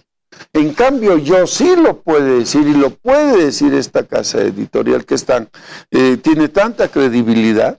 El gobernador dijo, tengo bajo resguardo a Viridiana. Yo tengo a Viridiana bajo resguardo y como la tengo bajo resguardo, no les puedo decir muchas cosas. Y el otro día nos dicen, oigan, ¿qué creen? Viridiana está en esta bolsa hecha pedacitos.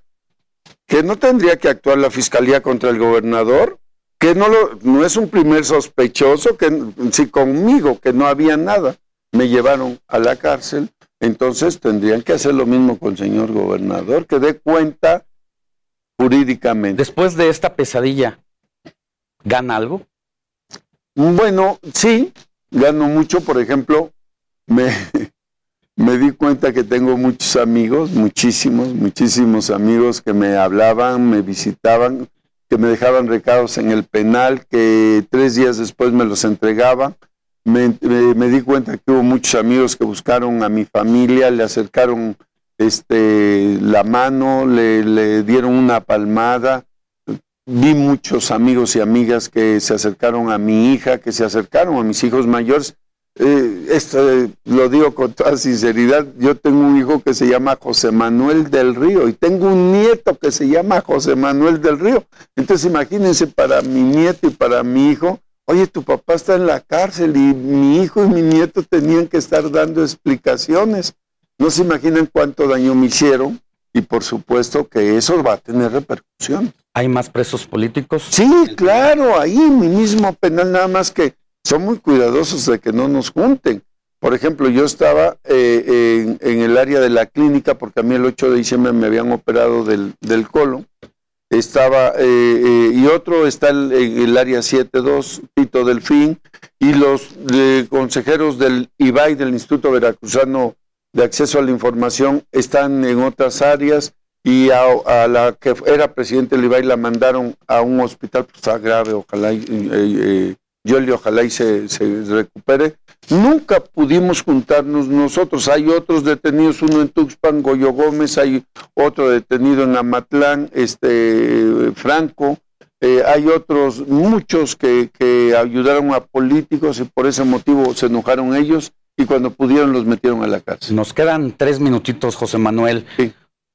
¿Es cierto que usted estuvo en el área donde en algún momento estuvo preso su amigo Dante Delgado, donde ah.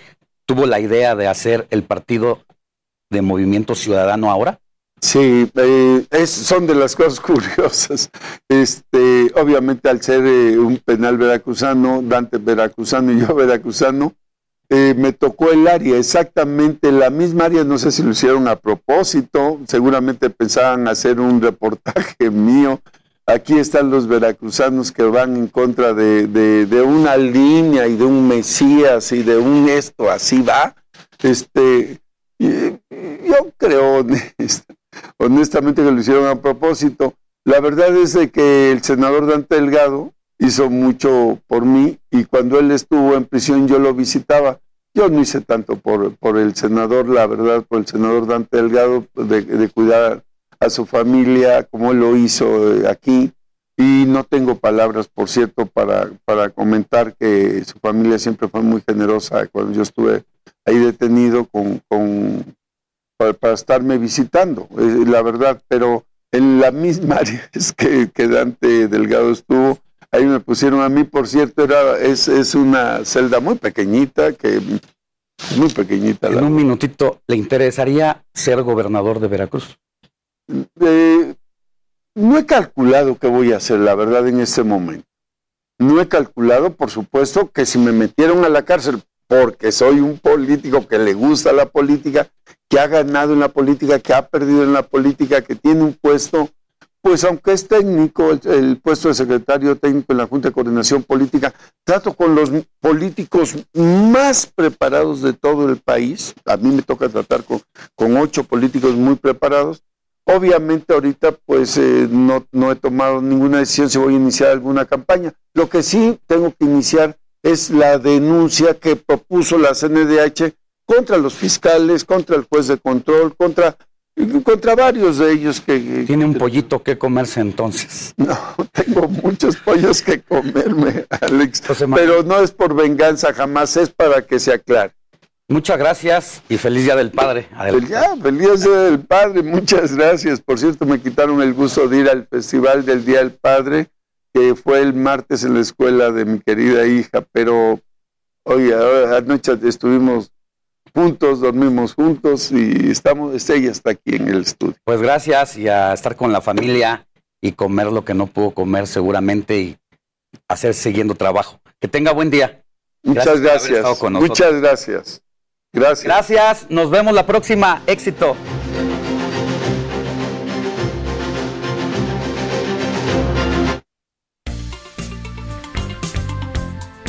Heraldo Media Group presentó Alejandro Sánchez y el informativo Heraldo fin de semana. La información y el entretenimiento que usted necesita para estar enterado también en su descanso por el Heraldo Radio, con la H que sí suena y ahora también se escucha.